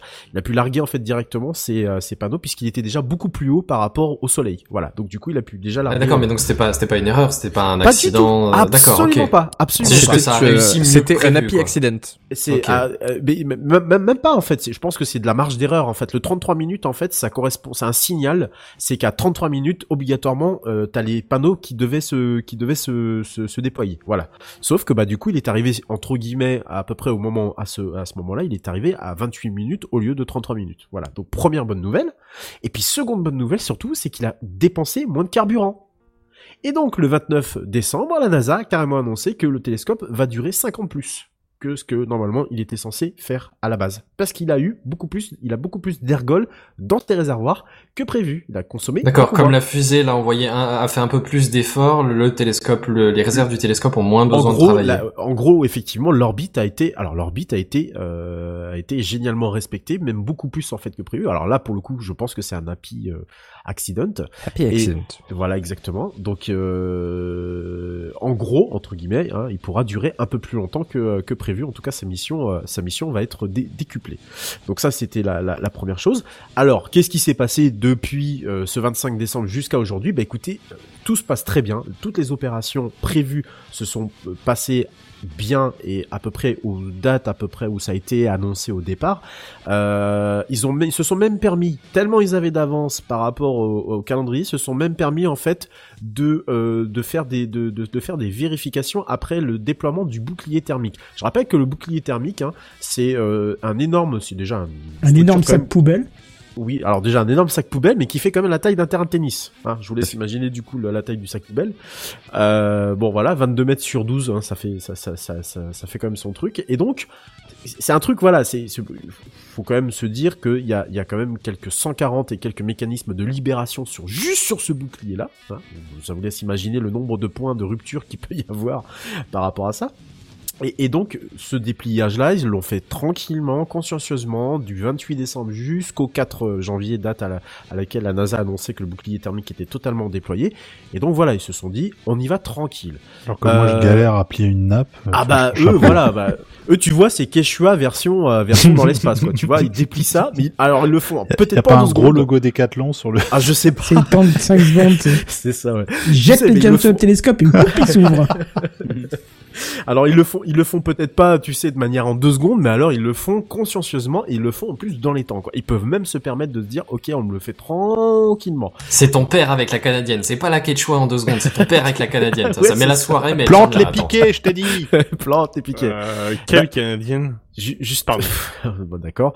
Titre. Euh, en parlant justement de, de Canadien, euh, de Canadienne, putain. je sais plus ce que j'allais dire. Pardon. Euh, bref, en tous les, en, en parlant de Piqué, voilà, c'est ça sur lequel je voulais rebondir, Piqué, rebondir. Euh, on est, on est dans les, dans les calembours là ce soir. Euh, il faut savoir que, il faut savoir que le miroir secondaire, alors le miroir secondaire, c'est une espèce de petit miroir qui est juste devant en fait le miroir principal, hein, l'espèce de grand. Bon, je sais pas si vous avez vu des photos du télescope, moi je le trouve particulièrement moche. hein, il, il, il est pas beau, hein, il est vraiment pas joli. euh, Je sais pas si, on dirait une antenne, vous savez, une espèce d'antenne euh, pour. En euh, vrai, même le, même le nom est pas très beau. Hein. Ouais, le, le nom est pas beau. Bon, déjà le nom en plus porte à, à porter à quelques quelques petits un petit bad buzz là. Je sais pas si vous avez suivi ça d'ailleurs. Il y a eu un petit bad buzz au mois de novembre décembre euh, parce que le, le nom du télescope c'est James Webb et euh, c'est un administrateur de un ancien administrateur de la NASA euh, qui a eu quelques suspicions de, faire des choses pas très jolies. Voilà. Je vais pas en dire plus parce que c'est pas le c'est pas le propos. Et donc il y a eu une pétition en ligne pour changer le nom justement de, ce télescope. Ça s'est passé en novembre-décembre, puis bah finalement la NASA avait dit que bah euh, il resterait euh, nommé James Webb. Euh, pour pas peut-être lui porter la poisse, j'en sais rien. Bon, en tous les cas, vous savez le, petit c'est le miroir secondaire, c'est le petit miroir en fait qui est juste devant le, miroir principal en fait, le miroir qui va capter euh, euh, tous les images. hein. Et ça, fait un peu antenne satellite un peu sur les bords. Et donc il fallait là aussi être très précautionneux parce que les piquets, bah les piquets, pas les piquets, mais la structure qui supporte justement ce miroir secondaire devait bien s'aligner et que la structure, enfin qui teste les points de les points de les points de, de tension sur la structure, vraiment minutieux. Mais ils ont du temps pour ça, ils ont du temps puisqu'ils sont littéralement dans les temps, euh, ils sont sur une bonne trajectoire, ils ont fait deux corrections de trajectoire qui étaient prévues dans le programme également euh, de, de, de, de ce télescope. Donc pour l'instant, tout va bien. Je rappelle que vous pouvez le suivre euh, sur internet directement en live. Euh, Il y a un site qui s'appelle euh, qui s'appelle euh, ouais, ouais, Twitch.tv slash Canton57. aussi, ouais, parce que Voilà. c'est vrai que j'en ai beaucoup parlé. Euh, mais c'est moi une mission qui me passionne absolument parce que pour une fois, on va pas tourner autour de la Terre, mais on, on y va un peu plus loin pour euh, aller observer autre chose. Et ça, c'est quand même euh, beaucoup Un peu plus près des étoiles. Ouais, exactement. Je connais pas la suite de la chanson. Au jardin de lumière, genre. Et d- D'argent, ouais, tout à fait. Merci Euh, Geneviève, c'est gentil. et euh, qui s'appelle Where Where is Web euh, donc pour savoir exactement précisément où est-ce qu'il est euh, à l'heure où je vous parle euh, qui est aussi un peu la capture d'écran que, que, que qui est sur le, le live de, de, de, de TechCraft il est à 69% de sa distance donc il est il, il est euh, voilà il est bien à- il est bien en marche pour aller euh, s'incruster sur le point de Lagrange 2 euh, sachant que voilà il est quand même à une vitesse euh, une vitesse Il avance vite le voilà, bougre, hein. il avance Ouais, T'as bien un euh, Français qui arrivait à tweeter de l'espace, alors euh, l'autre il peut bien envoyer un signal. Hein. C'est Ah, pas pour faux. prendre des photos, il y a du monde, hein. ah ouais c'est Ah ça là, exactement Bah d'ailleurs, c'est pas son but. Ça à joue du saxo, euh, mais bon.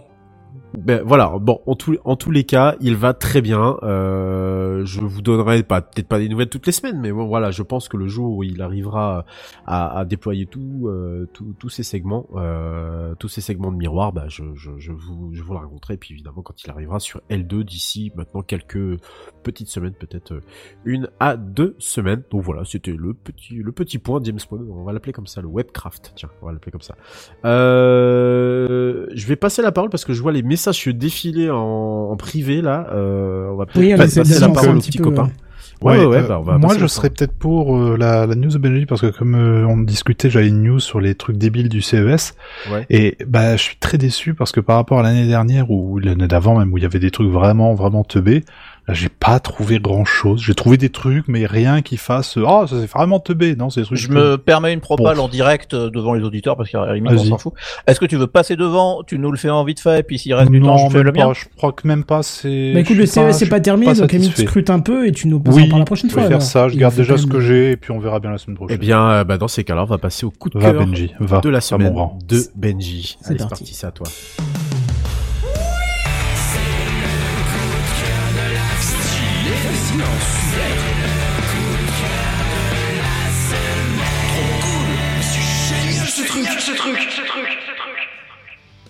J'adore ce jingle, ça faisait longtemps que je l'avais pas entendu. Pareil. Et moi j'a- j'adore, c'est le Benzen au début qui fait c'est stylé. Tous les superlatifs. Vraiment, tu vois, je trouve qu'il colle à l'ambiance. C'est Ah, vraiment un coup de cœur. Je l'adore et puis bah du coup Ouais, je je l'adore remercie aussi, JNBR ouais. de me laisser la place. Avec plaisir. Euh, bah moi j'avais un tout petit coup de cœur euh, parce que ayez pas peur du texte qui est un petit peu long, j'ai copié-collé plein de choses mais je vais pas parler de tout. Euh, en 2022, la BBC fête ses 100 ans. Et Wow. euh, euh, et bah forcément vous me connaissez, Ouais, vous savez que j'aime bien le, le broadcast, les radiodiffuseurs, tout ça, donc j'étais obligé d'en parler. Euh, donc la BBC en deux mots, hein, c'est le radiodiffuseur du service public euh, au Royaume-Uni. Euh, c'est euh, le plus ancien radiodiffuseur national du monde. Et Ah ouais. aujourd'hui, c'est un des plus importants. Je crois que c'est le radiodiffuseur au monde qui a le plus d'employés. Euh, ils Ah oui. ont euh, de- des employés absolument partout. Euh, la, la BBC, c'est quelque chose de gigantesque.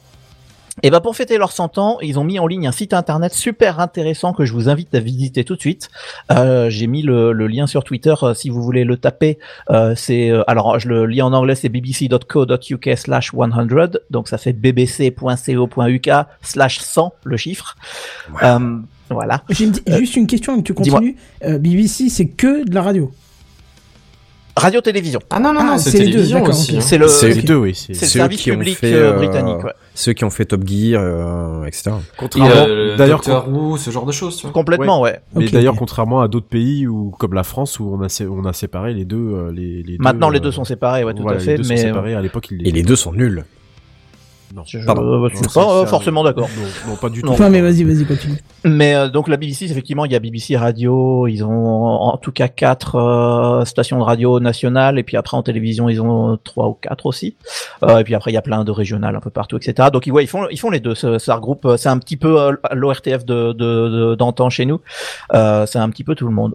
Donc, euh, en tout cas, le site internet, je vous invite à aller le visiter. Alors, il y a des archives euh, bah, qui intéressent que ceux qui connaissent les programmes. hein, genre, euh, ils ont fait les 100 euh, euh, présentateurs télé intéressants, les 100 présentateurs radio. Bon, ça, c'est c'est de la culture entre guillemets. Mais il y a des archives intéressantes au niveau technique. Et ça, c'est le plus rigolo Ah, pour c'est TechCraft. c'est ça qu'on veut, des vieilles techno et des vieilles caméras et des vieux machins. Alors, je vous conseille, par exemple, de fouiller les catégories qui s'appellent Timeline et Objects. Euh, euh, notamment Objects. Alors là, vous allez voir des, des vieux micros, des vieilles caméras, des vieux systèmes euh, à bande, etc. Enfin, moi, je trouve ça absolument génial. Ça, ça fait peut-être rêver que moi, mais enfin, j'adore. Euh, j'ai choisi quelques petits morceaux que j'ai un peu copié-collé comme ça à la volée, euh, de- des choses qui m'ont parlé. Alors évidemment, je suis obligé de parler de l'ouverture. Hein. Le 11 mai 1922, donc le lancement de la première station de radio à Londres. Donc c'est euh, il y a 100 ans, voilà, c'est la première station de radio. Évidemment, la télévision est arrivée plus tard. Euh, ils avaient un émetteur de 100 watts euh, qui était au cœur de Londres. Et alors, ce qui est rigolo, c'est qu'il y avait une règle. Ils avaient le droit d'émettre que pendant 7 minutes en continu. Et après, ils devaient faire silence pendant 3 minutes pour écouter si on leur donnait l'ordre d'arrêter l'émission. En fait, c'était le gouvernement qui avait mis cette règle-là parce qu'ils avaient la trouille que ça interfère avec les radios officielles et les militaires et tout ça. Donc, il leur avait dit, vous avez le droit, dans un slot de 10 minutes, vous faites 7 minutes et après 3 de blanc et si on vous engueule, vous arrêtez. J'adore cette C'est hardcore, quoi. Je, je trouve ça très rigolo. Euh, et euh, bah du coup ça c'était au mois de mai. Et en fait c'est en novembre 1922 donc que la station est transférée euh, sous le giron de ce qui vient d'être nouvellement créé qui s'appelle la BBC, euh, donc Brit- British Broadcast Corporation. Euh, et en novembre euh, 1922 du coup ils ont émis un programme régulier d'une heure par jour, toujours avec une pause toutes les 7 minutes parce que la règle n'avait pas été enlevée. Donc ils faisaient je sais plus des news de la météo. Enfin c'était un peu de, du truc classique. Euh, Qu'est-ce que coup, il y avait repéré du blanc pendant les 7 minutes. Ouais, ouais, ouais, ça, il y avait, Oh, en fait, c'était 7 minutes d'émission, 3 minutes de blanc. Ah oui. Il, il faisait comme ça. Donc, il, il devait dire à la fin des 7 minutes, euh, bon, bah, on vous retrouve dans 3 minutes, et puis les gens, ils comme une page de pub, quoi. Le live Ouais, mais c'est ça, ça. les, les mecs se mettaient une musique dans le studio, tu vois, en attendant. Ouais, c'est ça, mais, euh, alors, ils diffusaient pas de musique en- encore en 1922, ça a commen- euh, la musique est arrivée plus tard, je, l'ai- je l'ai pas noté, mais c'est arrivé plus tard.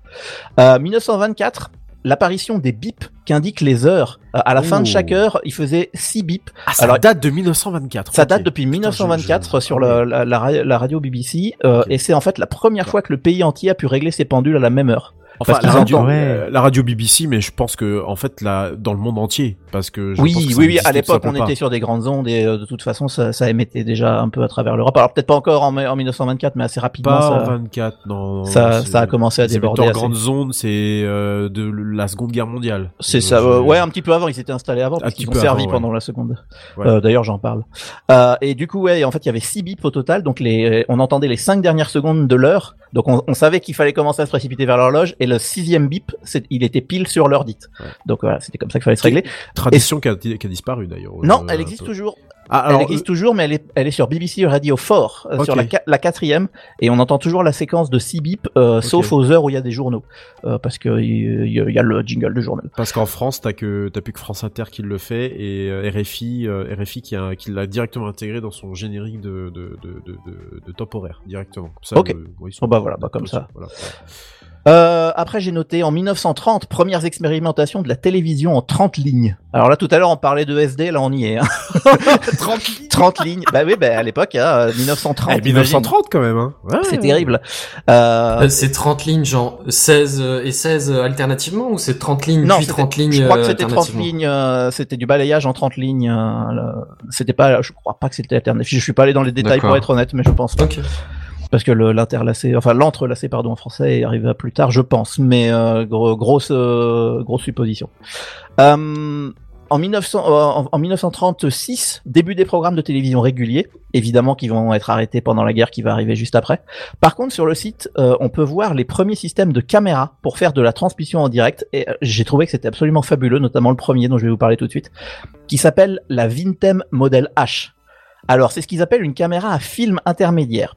Je vous explique tout de suite. À l'époque, on savait pas sortir un signal électrique directement d'une caméra. C'est-à-dire que filmer avec un objectif, on savait pas faire un signal. Par contre, si on avait un film, on savait comment le scanner pour en faire un signal. Du coup, ils se sont dit, on va mettre les deux l'un après l'autre. Donc, ils ont pris une caméra avec un film. Donc, vous imaginez la caméra avec les deux bobines sur le haut. Oui, à l'époque c'était des gros bazars. Exactement. Donc la, la caméra filme le, le studio. Elle tourne, le- littéralement, puisque la bobine tourne. Donc elle tourne dans le studio. Le film qui sort de la caméra, il part tout de suite en dessous de la caméra dans un bac dans lequel il y a du euh, développeur. Après, ça va dans un deuxième bac dans lequel il y a le fixateur. Vous imaginez la chambre noire avec les photographes. ouais. Enfin, c'est exactement Ouais, ça. ouais. Puis dans un troisième bac rempli d'eau. Et pendant que le film est encore dans l'eau, il est scanné par une deuxième machine et converti en signal électrique qui peut être transmis. Combien, d'images par seconde? Je, crois 24 à ce moment-là, Ah, je ne vache, suis plus sûr. C'est monumental. 24 images avec ce système-là Je crois, je crois, et euh, sachant que toute la chaîne, évidemment, fallait le temps que ça se passe. Donc en fait, la diffusion avait lieu un peu plus d'une minute. Je crois que c'est 64 secondes, je l'ai pas noté, mais je crois que c'est un peu plus d'une minute après. Donc c'était du léger direct, énorme, hein. comme diraient les nuls, du léger différé. Mais euh, mais voilà, il faut imaginer que c'est un système qui a été utilisé au tout tout début, mais ça marchait pas. Les techniciens y gueulaient. Dès qu'il y avait plus de films, il y avait plus, enfin ça passait au noir, il y avait plus rien. Enfin, a- vous imaginez le nombre de trucs qui peuvent tomber en panne là-dedans C'est absolument insupportable. Mais il y a trop de euh, chaînes, quoi. Il y a trop de, il y a trop de chaînes de. Mais c'est ça, il y a tellement de choses, tout, bah tout oui, peut tomber en ouais. panne, tout peut foirer quoi. Oui, oui. Mais cette, euh, enfin, je vous, je vous invite à aller voir, c'est absolument fabuleux. Euh, et notamment, il y a un, il y a un. Et juste le fait que ça existe, c'est déjà ouf. Mais c'est ça. et il doit y avoir un technicien ou un ingénieur, je sais plus, qui était interviewé dans le truc qui disait mais euh, ça tombait en panne tout le temps ce truc. et, euh, et du coup, il y a le deuxième système qui est aussi montré sur le site, euh, qui est la caméra électronique de EMI. Euh, donc euh, elle est sur le site aussi et en fait c'est des caméras qui elles pouvaient sortir un signal électrique directement donc il n'y avait pas Ouais, de donc, film du coup, ouais. donc là, c'était beaucoup plus facile. Euh, et ce qui est rigolo avec ces caméras, c'est qu'en fait, elles ont deux optiques à l'avant, parce que à la base, quand ils ont créé la caméra, euh, ils n'avaient pas pensé à mettre un viseur pour le caméraman. Donc ils savaient, ils savaient pas ce qu'ils filmaient. Donc ils se sont dit, bah on va lui mettre une deuxième optique juste à côté, et puis on avec un viseur. Donc elles sont, elles sont rigolotes ces caméras parce qu'elles ont l'impression d'avoir deux yeux. C'est marrant. Voilà, c'était le, les, les deux caméras qui m'ont fait beaucoup rire. on n'y pensait pas forcément. ouais. Mais c'est ça. Euh, toujours dans les années 30, euh, faut savoir que la BBC développait ses propres microphones pour la radio.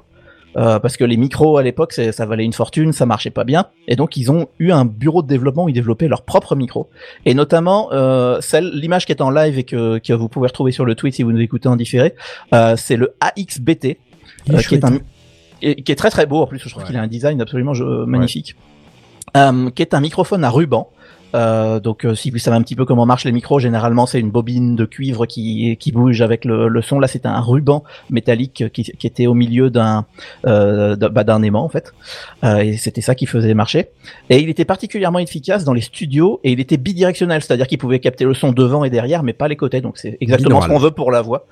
Euh, c'est euh, typiquement les podcasteurs, c'est ce qu'ils cherchent aujourd'hui comme micro généralement. Pas celui-là parce que ça va être compliqué à brancher sur votre interface USB. Mais C'est aussi ce qui est utilisé pour la SMR. Oui, oui, oui, exactement. Donc, euh, je ne sais pas s'ils en faisaient déjà. Ne- L'histoire ne le dit pas. Euh, et sur le site, je vous invite à aller voir. euh, Il y a un test de différents microphones qui a été réalisé en 1949. Donc, c'est un truc interne qu'ils ont dû enregistrer sur une bande magnétique ou je sais pas quoi. Où en fait, un ingénieur essaye différents micros et euh, tu l'entends juste dire. Oui, donc là, j'utilise le micro Intel, euh, ma bouche est placée à tant de centimètres du capteur, etc., comme vous pouvez entendre. Et puis après, tu entends le son qui change, il dit, maintenant j'utilise tel micro. Et en fait, c'était un test technique, ils ont mis ce truc en ligne, et je, moi, ça m'a fait kiffer. Alors, ça me fait peut-être kiffer que moi, mais j'ai trouvé ça Si la incroyable. qualité doit être un peu, un peu vieille, Et- comme ça, ça doit être super à entendre. Alors, c'est incroyable. Alors, t'as les premiers micros qui sont dégueulasses où t'entends, euh, j'utilise actuellement le micro, et c'est, crado. Et le fameux AXBT qui date des années 30, t'as l'impression qu'il parle avec un, un rod d'aujourd'hui, quoi, le mec. Tu, waouh, c'est impressionnant. Alors, évidemment, quand ils étaient neufs, hein, maintenant, euh, c'est autre chose. Euh, et j'avais noté aussi en 37, il y avait un autre micro qui avait été présenté, euh, enfin qui est montré sur le site, euh, qui a été développé euh, pour les extérieurs bruyants. Euh, par exemple, les événements sportifs. Imaginez le commentateur euh, au bord du match de foot. Bah, il disait ouais, mais on n'entend rien parce qu'il y a du bruit, etc. Donc, ce qu'ils avaient fait, c'est qu'ils avaient pris un micro et euh, ils l'avaient rendu très peu sensible et ils avaient mis un petit guide en métal pour que le commentateur puisse le coller contre ses lèvres directement. Eh ben, tu sais que ça existe tout, ça, ça, ça, alors, Et ça existe toujours. Alors, Ça existe aujourd'hui. si vous regardez mais- des vieilles images de Léon Zitrone et tous ces trucs-là, Oui, ils oui. portent ça à la bouche. C'est c'est génial. Et, et, et bah, euh, petite anecdote, les commentateurs de, de, de, de- comment dire, de, de, de F1, alors, de l'époque, euh, utilisaient ça parce que le bruit des moteurs, forcément, au, bo- au bord des Bah pistes, oui, oui, faisait beaucoup de bruit. Et effe- effectivement, ça guidait le son. Et euh, ils ont remplacé ça parce qu'aujourd'hui, euh, aujourd'hui, les micros sont, euh, sont capables de. Oui, ils sont hyper directifs Voilà, ils sont hyper directifs et tout ça, donc ils peuvent filtrer et tout ça. Donc c'est, c'est plus pareil. Mais effectivement, à, à l'époque, et même pas que pour la F1, pour tout ce qui était événement bruyant, c'est ce qui, c'est ce qu'ils utilisaient. Alors je- j'en ai plus vu, hein. Ça fait longtemps que j'en ai. Non, non, non, ça fait quelques euh, années, mais euh, voilà, c'est un développement. BBC. D'accord. J'ai trouvé que c'était incroyable. Euh, et puis bah toujours, quand, euh, puisqu'on parlait de la guerre tout à l'heure en Ah, c'est- on 1940. n'est jamais aussi bien servi que par soi-même, en gros, dans Ah, l'idée. C'est ça. En fait, ils avaient leur propre bureau, ils fabriquaient leur propre matos. Donc c'est, je trouve ça vachement intéressant. Chercher développement, quoi. Euh, du coup, en parlant de micro, et puis on parlait de la guerre tout à l'heure, hein, en- évidemment en 1940, on se souvient de euh, que le Premier ministre Churchill avait prêté le micro de la BBC au général de Gaulle hein, pour qu'il fasse son appel le 18 juin, euh, émis sur les grandes ondes pour, rayonner jusqu'en France. hein, ça, c'est la BBC. Bon, ça c'est moins technique, mais j'étais obligé de le placer. C'est quand même un, un- un Logique, événement important. Euh, toujours pendant la guerre, euh, il y a une photo super intéressante euh, où on voit un journaliste qui enregistre de l'audio sur un enregistreur portable. Donc c'est un correspondant qui est sur le terrain, de- sur les plages du débarquement. Et en fait, son enregistreur portable, à l'époque, on n'avait pas encore les bandes magnétiques, ça, ça c'était pas encore bien foutu. Donc ce qu'il avait, c'est qu'il avait une espèce de gros graveur de disques euh, 78 tours, et c'était des disques de 10 pouces, donc il avait le droit à 3 minutes par face. C'est euh, incroyable, ah ouais. Quoi. C'est incroyable. Donc tu le vois, il est avec sa, sa boîte. Alors on dirait un phonographe, mais évidemment inversé parce qu'il il grave au lieu de lire le sillon. Et, euh, et tu vois le mec avec son micro qui crie euh, certainement euh, à- à- super fort pour que le micro l'entende. Et euh, il pouvait graver son disque, euh, mettre un timbre dessus, et puis ça partait par coursier euh, jusqu'au studio de la BBC pour être euh, lu là-bas, quoi. Je, je trouve ça absolument incroyable. Ouais. Euh, après la guerre, évidemment, euh, 1953, le couronnement de la reine Elisabeth euh, II, euh, c'est le premier événement diffusé en direct à l'international à travers l'Europe euh, sur le réseau Eurovision de l'UR. D'ailleurs, ça a été, euh, ça a été très bien retranscrit dans The Crown. Si vous avez jamais Oui, pas vu cette oui, série, Oui, euh, j'ai vu cette oui. saison-là Oui, encore. oui, oui. euh, je je suis pas à jour, mais celle-là, je l'ai vue. Effectivement, c'était sympa.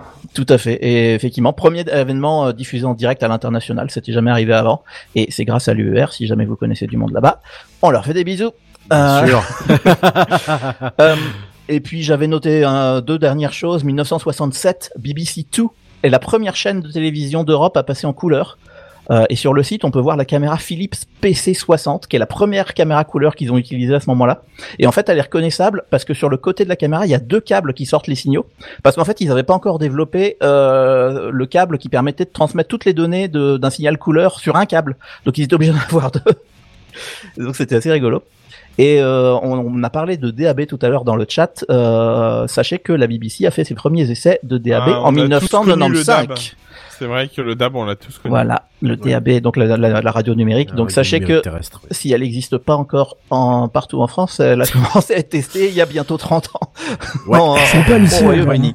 Et, et d'ailleurs, et d'ailleurs, tu, tu, tu, tu parles de, tu parles de ça et pour rebondir sur ce qu'on disait tout à l'heure dans le dans, dans le chat, hein, faut quand même signaler que la, la, la, la BBC a encore euh, une bonne partie de ses stations de radio encore diffusées en grande et moyenne euh, moyenne zone. Oui, oui, oui, même tout à en, fait. même euh, même en onde courte, hein, je pense. Hein. La Alors, moyenne zone, je savais pas qu'il y avait encore, mais euh, Et si si moyenne Grande zone, zone, je j'ai- savais, mais pas moyenne. Ouais ouais si si euh, grande zone, il y a plus il y a, il y a il reste euh, juste je crois RTL sur 234 kHz et le reste tout a disparu. France Inter a éteint ses émetteurs, Europe 1 a éteint ses émetteurs. Par contre, il reste la BBC Live 2 sur le 198 et en moyenne zone, tu as Five Live euh, qui est du sport et du talk un peu à la manière d'RMC en France sur le 693.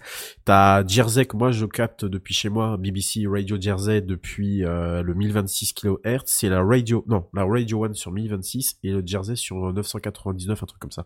Donc t'as encore toutes les stations de la BBC, surtout quand t'es proche de l'Angleterre, tu peux encore les capter sur les euh, donc ils ont gardé eux contrairement à la France où nous on a bah, on a tout coupé quoi. Voilà, moi c'est Je- je- précis, euh. Je me permets une petite euh, anecdote importante. En cas de problème euh, type euh, accident nucléaire, etc., il Eh est bah, tu- recommandé d'avoir Oui. une radio sur pile. Oui, eh oui, mais Euh, alors parce ça, que c'est le ça- seul truc qui peut vraiment euh, survivre à plein à plein de trucs. Oui, mais alors ça c'est complètement con, c'est complètement con Bah, parce mais- qu'aujourd'hui en fait on a C'est les recommandations. hein. C'est les recommandations, je suis d'accord, c'est ce qu'on a tous appris effectivement d'avoir une radio et de se brancher sur euh, sur euh, en général c'était France Inter 162 kHz sauf que France Inter a coupé son émetteur. oui, mais il y a, Europe il y a a- d'autres, il y a d'autres fréquences où ils vont émettre à ce moment-là.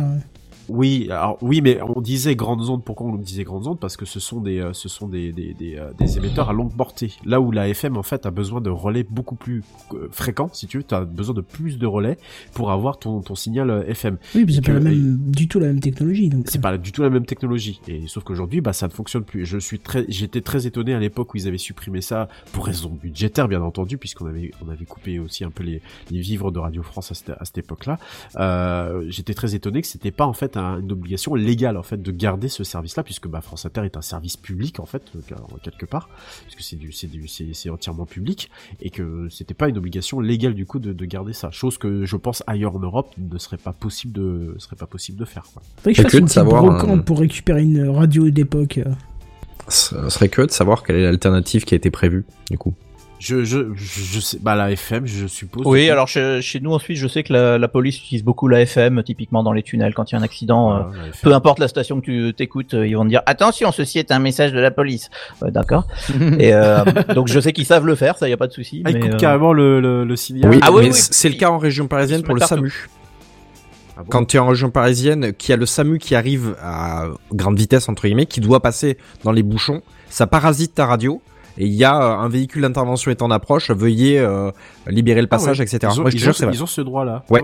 C'est peut-être qu'ils émettent par-dessus les ondes, non? Au Je pense. le ils le mettent signal. plus Mais, fort, ouais. mais Ouais, je te confirme que c'est vrai, je l'ai Ah, c'est vécu C'est moi-même. bien, donc, ça. Oui, c'est Oui, pour le coup c'est efficace, c'est bien. Bon, on a tous joué, euh, enfin en tout cas moi je l'avais fait à l'époque où j'avais mon premier iPhone, j'avais un petit transmetteur FM qui permettait de l'écouter sur la, la voiture. Ah oui, oui, oui. Et puis, oui. euh, vu que j'étais dans la voiture, je pouvais passer par-dessus n'importe quelle station. J'étais juste à côté de l'antenne, donc euh, je choisissais ma fréquence. Je regardais sur quelle fréquence mon père avait mis la voiture, puis clic, je mettais ma musique. Ah, je m'en rendais pas compte. ça existe toujours hein, d'ailleurs ces transmetteurs. Oh, j'imagine. Oui, pas oui, de- Bah, oui, moi, avant que je m'achète un, un autoradio qui avait USB ou jack sur la voiture, j'utilisais ça. Hein. Ouais, ça marchait pas mal. exactement, ouais. J- J'en avais un enfin- quand j'avais euh, un plus jeune âge et, et- et ça m'avait fait marrer puisqu'une fois je l'avais en route et je m'étais arrêté à un feu et d'un coup la musique avait été parasitée par le mec d'à côté qui devait utiliser la même fréquence Ah que moi. Ah oui. Qui devait avoir un émetteur plus vrai, fort et c'était assez drôle. Et puis, Oh. euh, il faut signaler aussi, euh, Benji, que la BBC est un énorme producteur de, de contenu et notamment de Ah oh, oui, oui, là, documentaires, je- de- je de- pas- j'ai parlé oui, que de la technique, évidemment, mais, euh, technique, Mais ouais. en termes de contenu, euh, tout le monde connaît euh, Doctor Who, euh, euh, enfin Top Gear, on en a pas, on en a évoqué plusieurs en oui, introduction. Doctor Who.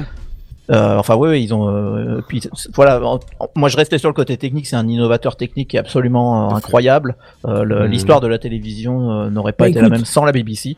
Si, si euh, comme c'est les 100 ans, donc c'est sur l'année, si t'as l'occasion de nous en reparler de la technique, moi je serais preneur parce que c'est très intéressant. Ah bah ouais, pourquoi super pas. Mais, euh, mais en tout cas, voilà, dans, dans, j'aurais pu euh, sortir plein d'exemples, mais dans l'attente, n'hésitez pas à aller sur euh, le fameux site euh, de la Il BBC. est très bien fait, ouais. Ouais, qui il est, qui est vraiment sympa suis, et puis on, ouais, on, ouais. y na- on, a- on navigue euh, il y a, il y a beaucoup d'images pas trop de texte vraiment lourd Ouais, et mais il est compliqué quand même mais- un peu chargé le site. Je l'ai lancé pendant que tu parlais, puis d'un coup tout a frisé, donc j'ai tout fermé en attendant Ouais, la alors, fin de il y a- l'émission. il y a la version un peu lourde dégueu puis après une fois que t'es dans les colonnes après c'est plus c'est plus court Hmm. Mais euh, mais ouais, très, très très sympa comme initiative. En tout cas, ils ont sorti des belles archives, des belles photos et et ça donne envie, ça raconte la belle histoire. C'est clair. Enfin voilà, c'est tout pour moi. Je pense que je te rends la parole, chef, pour conclure cette émission. Ouais, je voudrais juste vous poser une question, euh, parce que ça fait des semaines Ouais. que je cherche de nouveau et j'arrive pas à retrouver, et tu me tends un peu la, la perche en parlant de ça. Est-ce que pour les vieux d'entre nous euh, qui écoutaient aussi un peu le- les grandes ondes, ou je crois que c'était même en FM que tu pouvais l'avoir, il y avait la fréquence, ouais je crois que c'était FM, une fréquence basse euh, qui était en 88, quelque chose sur le, vraiment le- la partie la plus basse. Voilà, exactement. Est-ce que tu te Hmm. souviens de comment ça s'appelle? Pas du tout. On a fait un dossier complet dessus dans quoi TechCraft, Je que j'ai fait c'était il y a moi-même. longtemps et Ah, j'ai c'était- oublié. Et j'ai oublié effectivement et J'ai- pas compris. hein. Compris. Attends deux secondes, on va te dire. C'était une fréquence que tu mettais sur ton poste autoradio. Tu- Tous les postes ne permettaient pas de le faire parce que normalement tu devais pas la capter, mais certains plus vieux postes pouvaient le- capter. C'était dans les vraiment les premières fréquences que ton synthoniseur pouvait prendre. C'était Ouais. un petit signal qui faisait.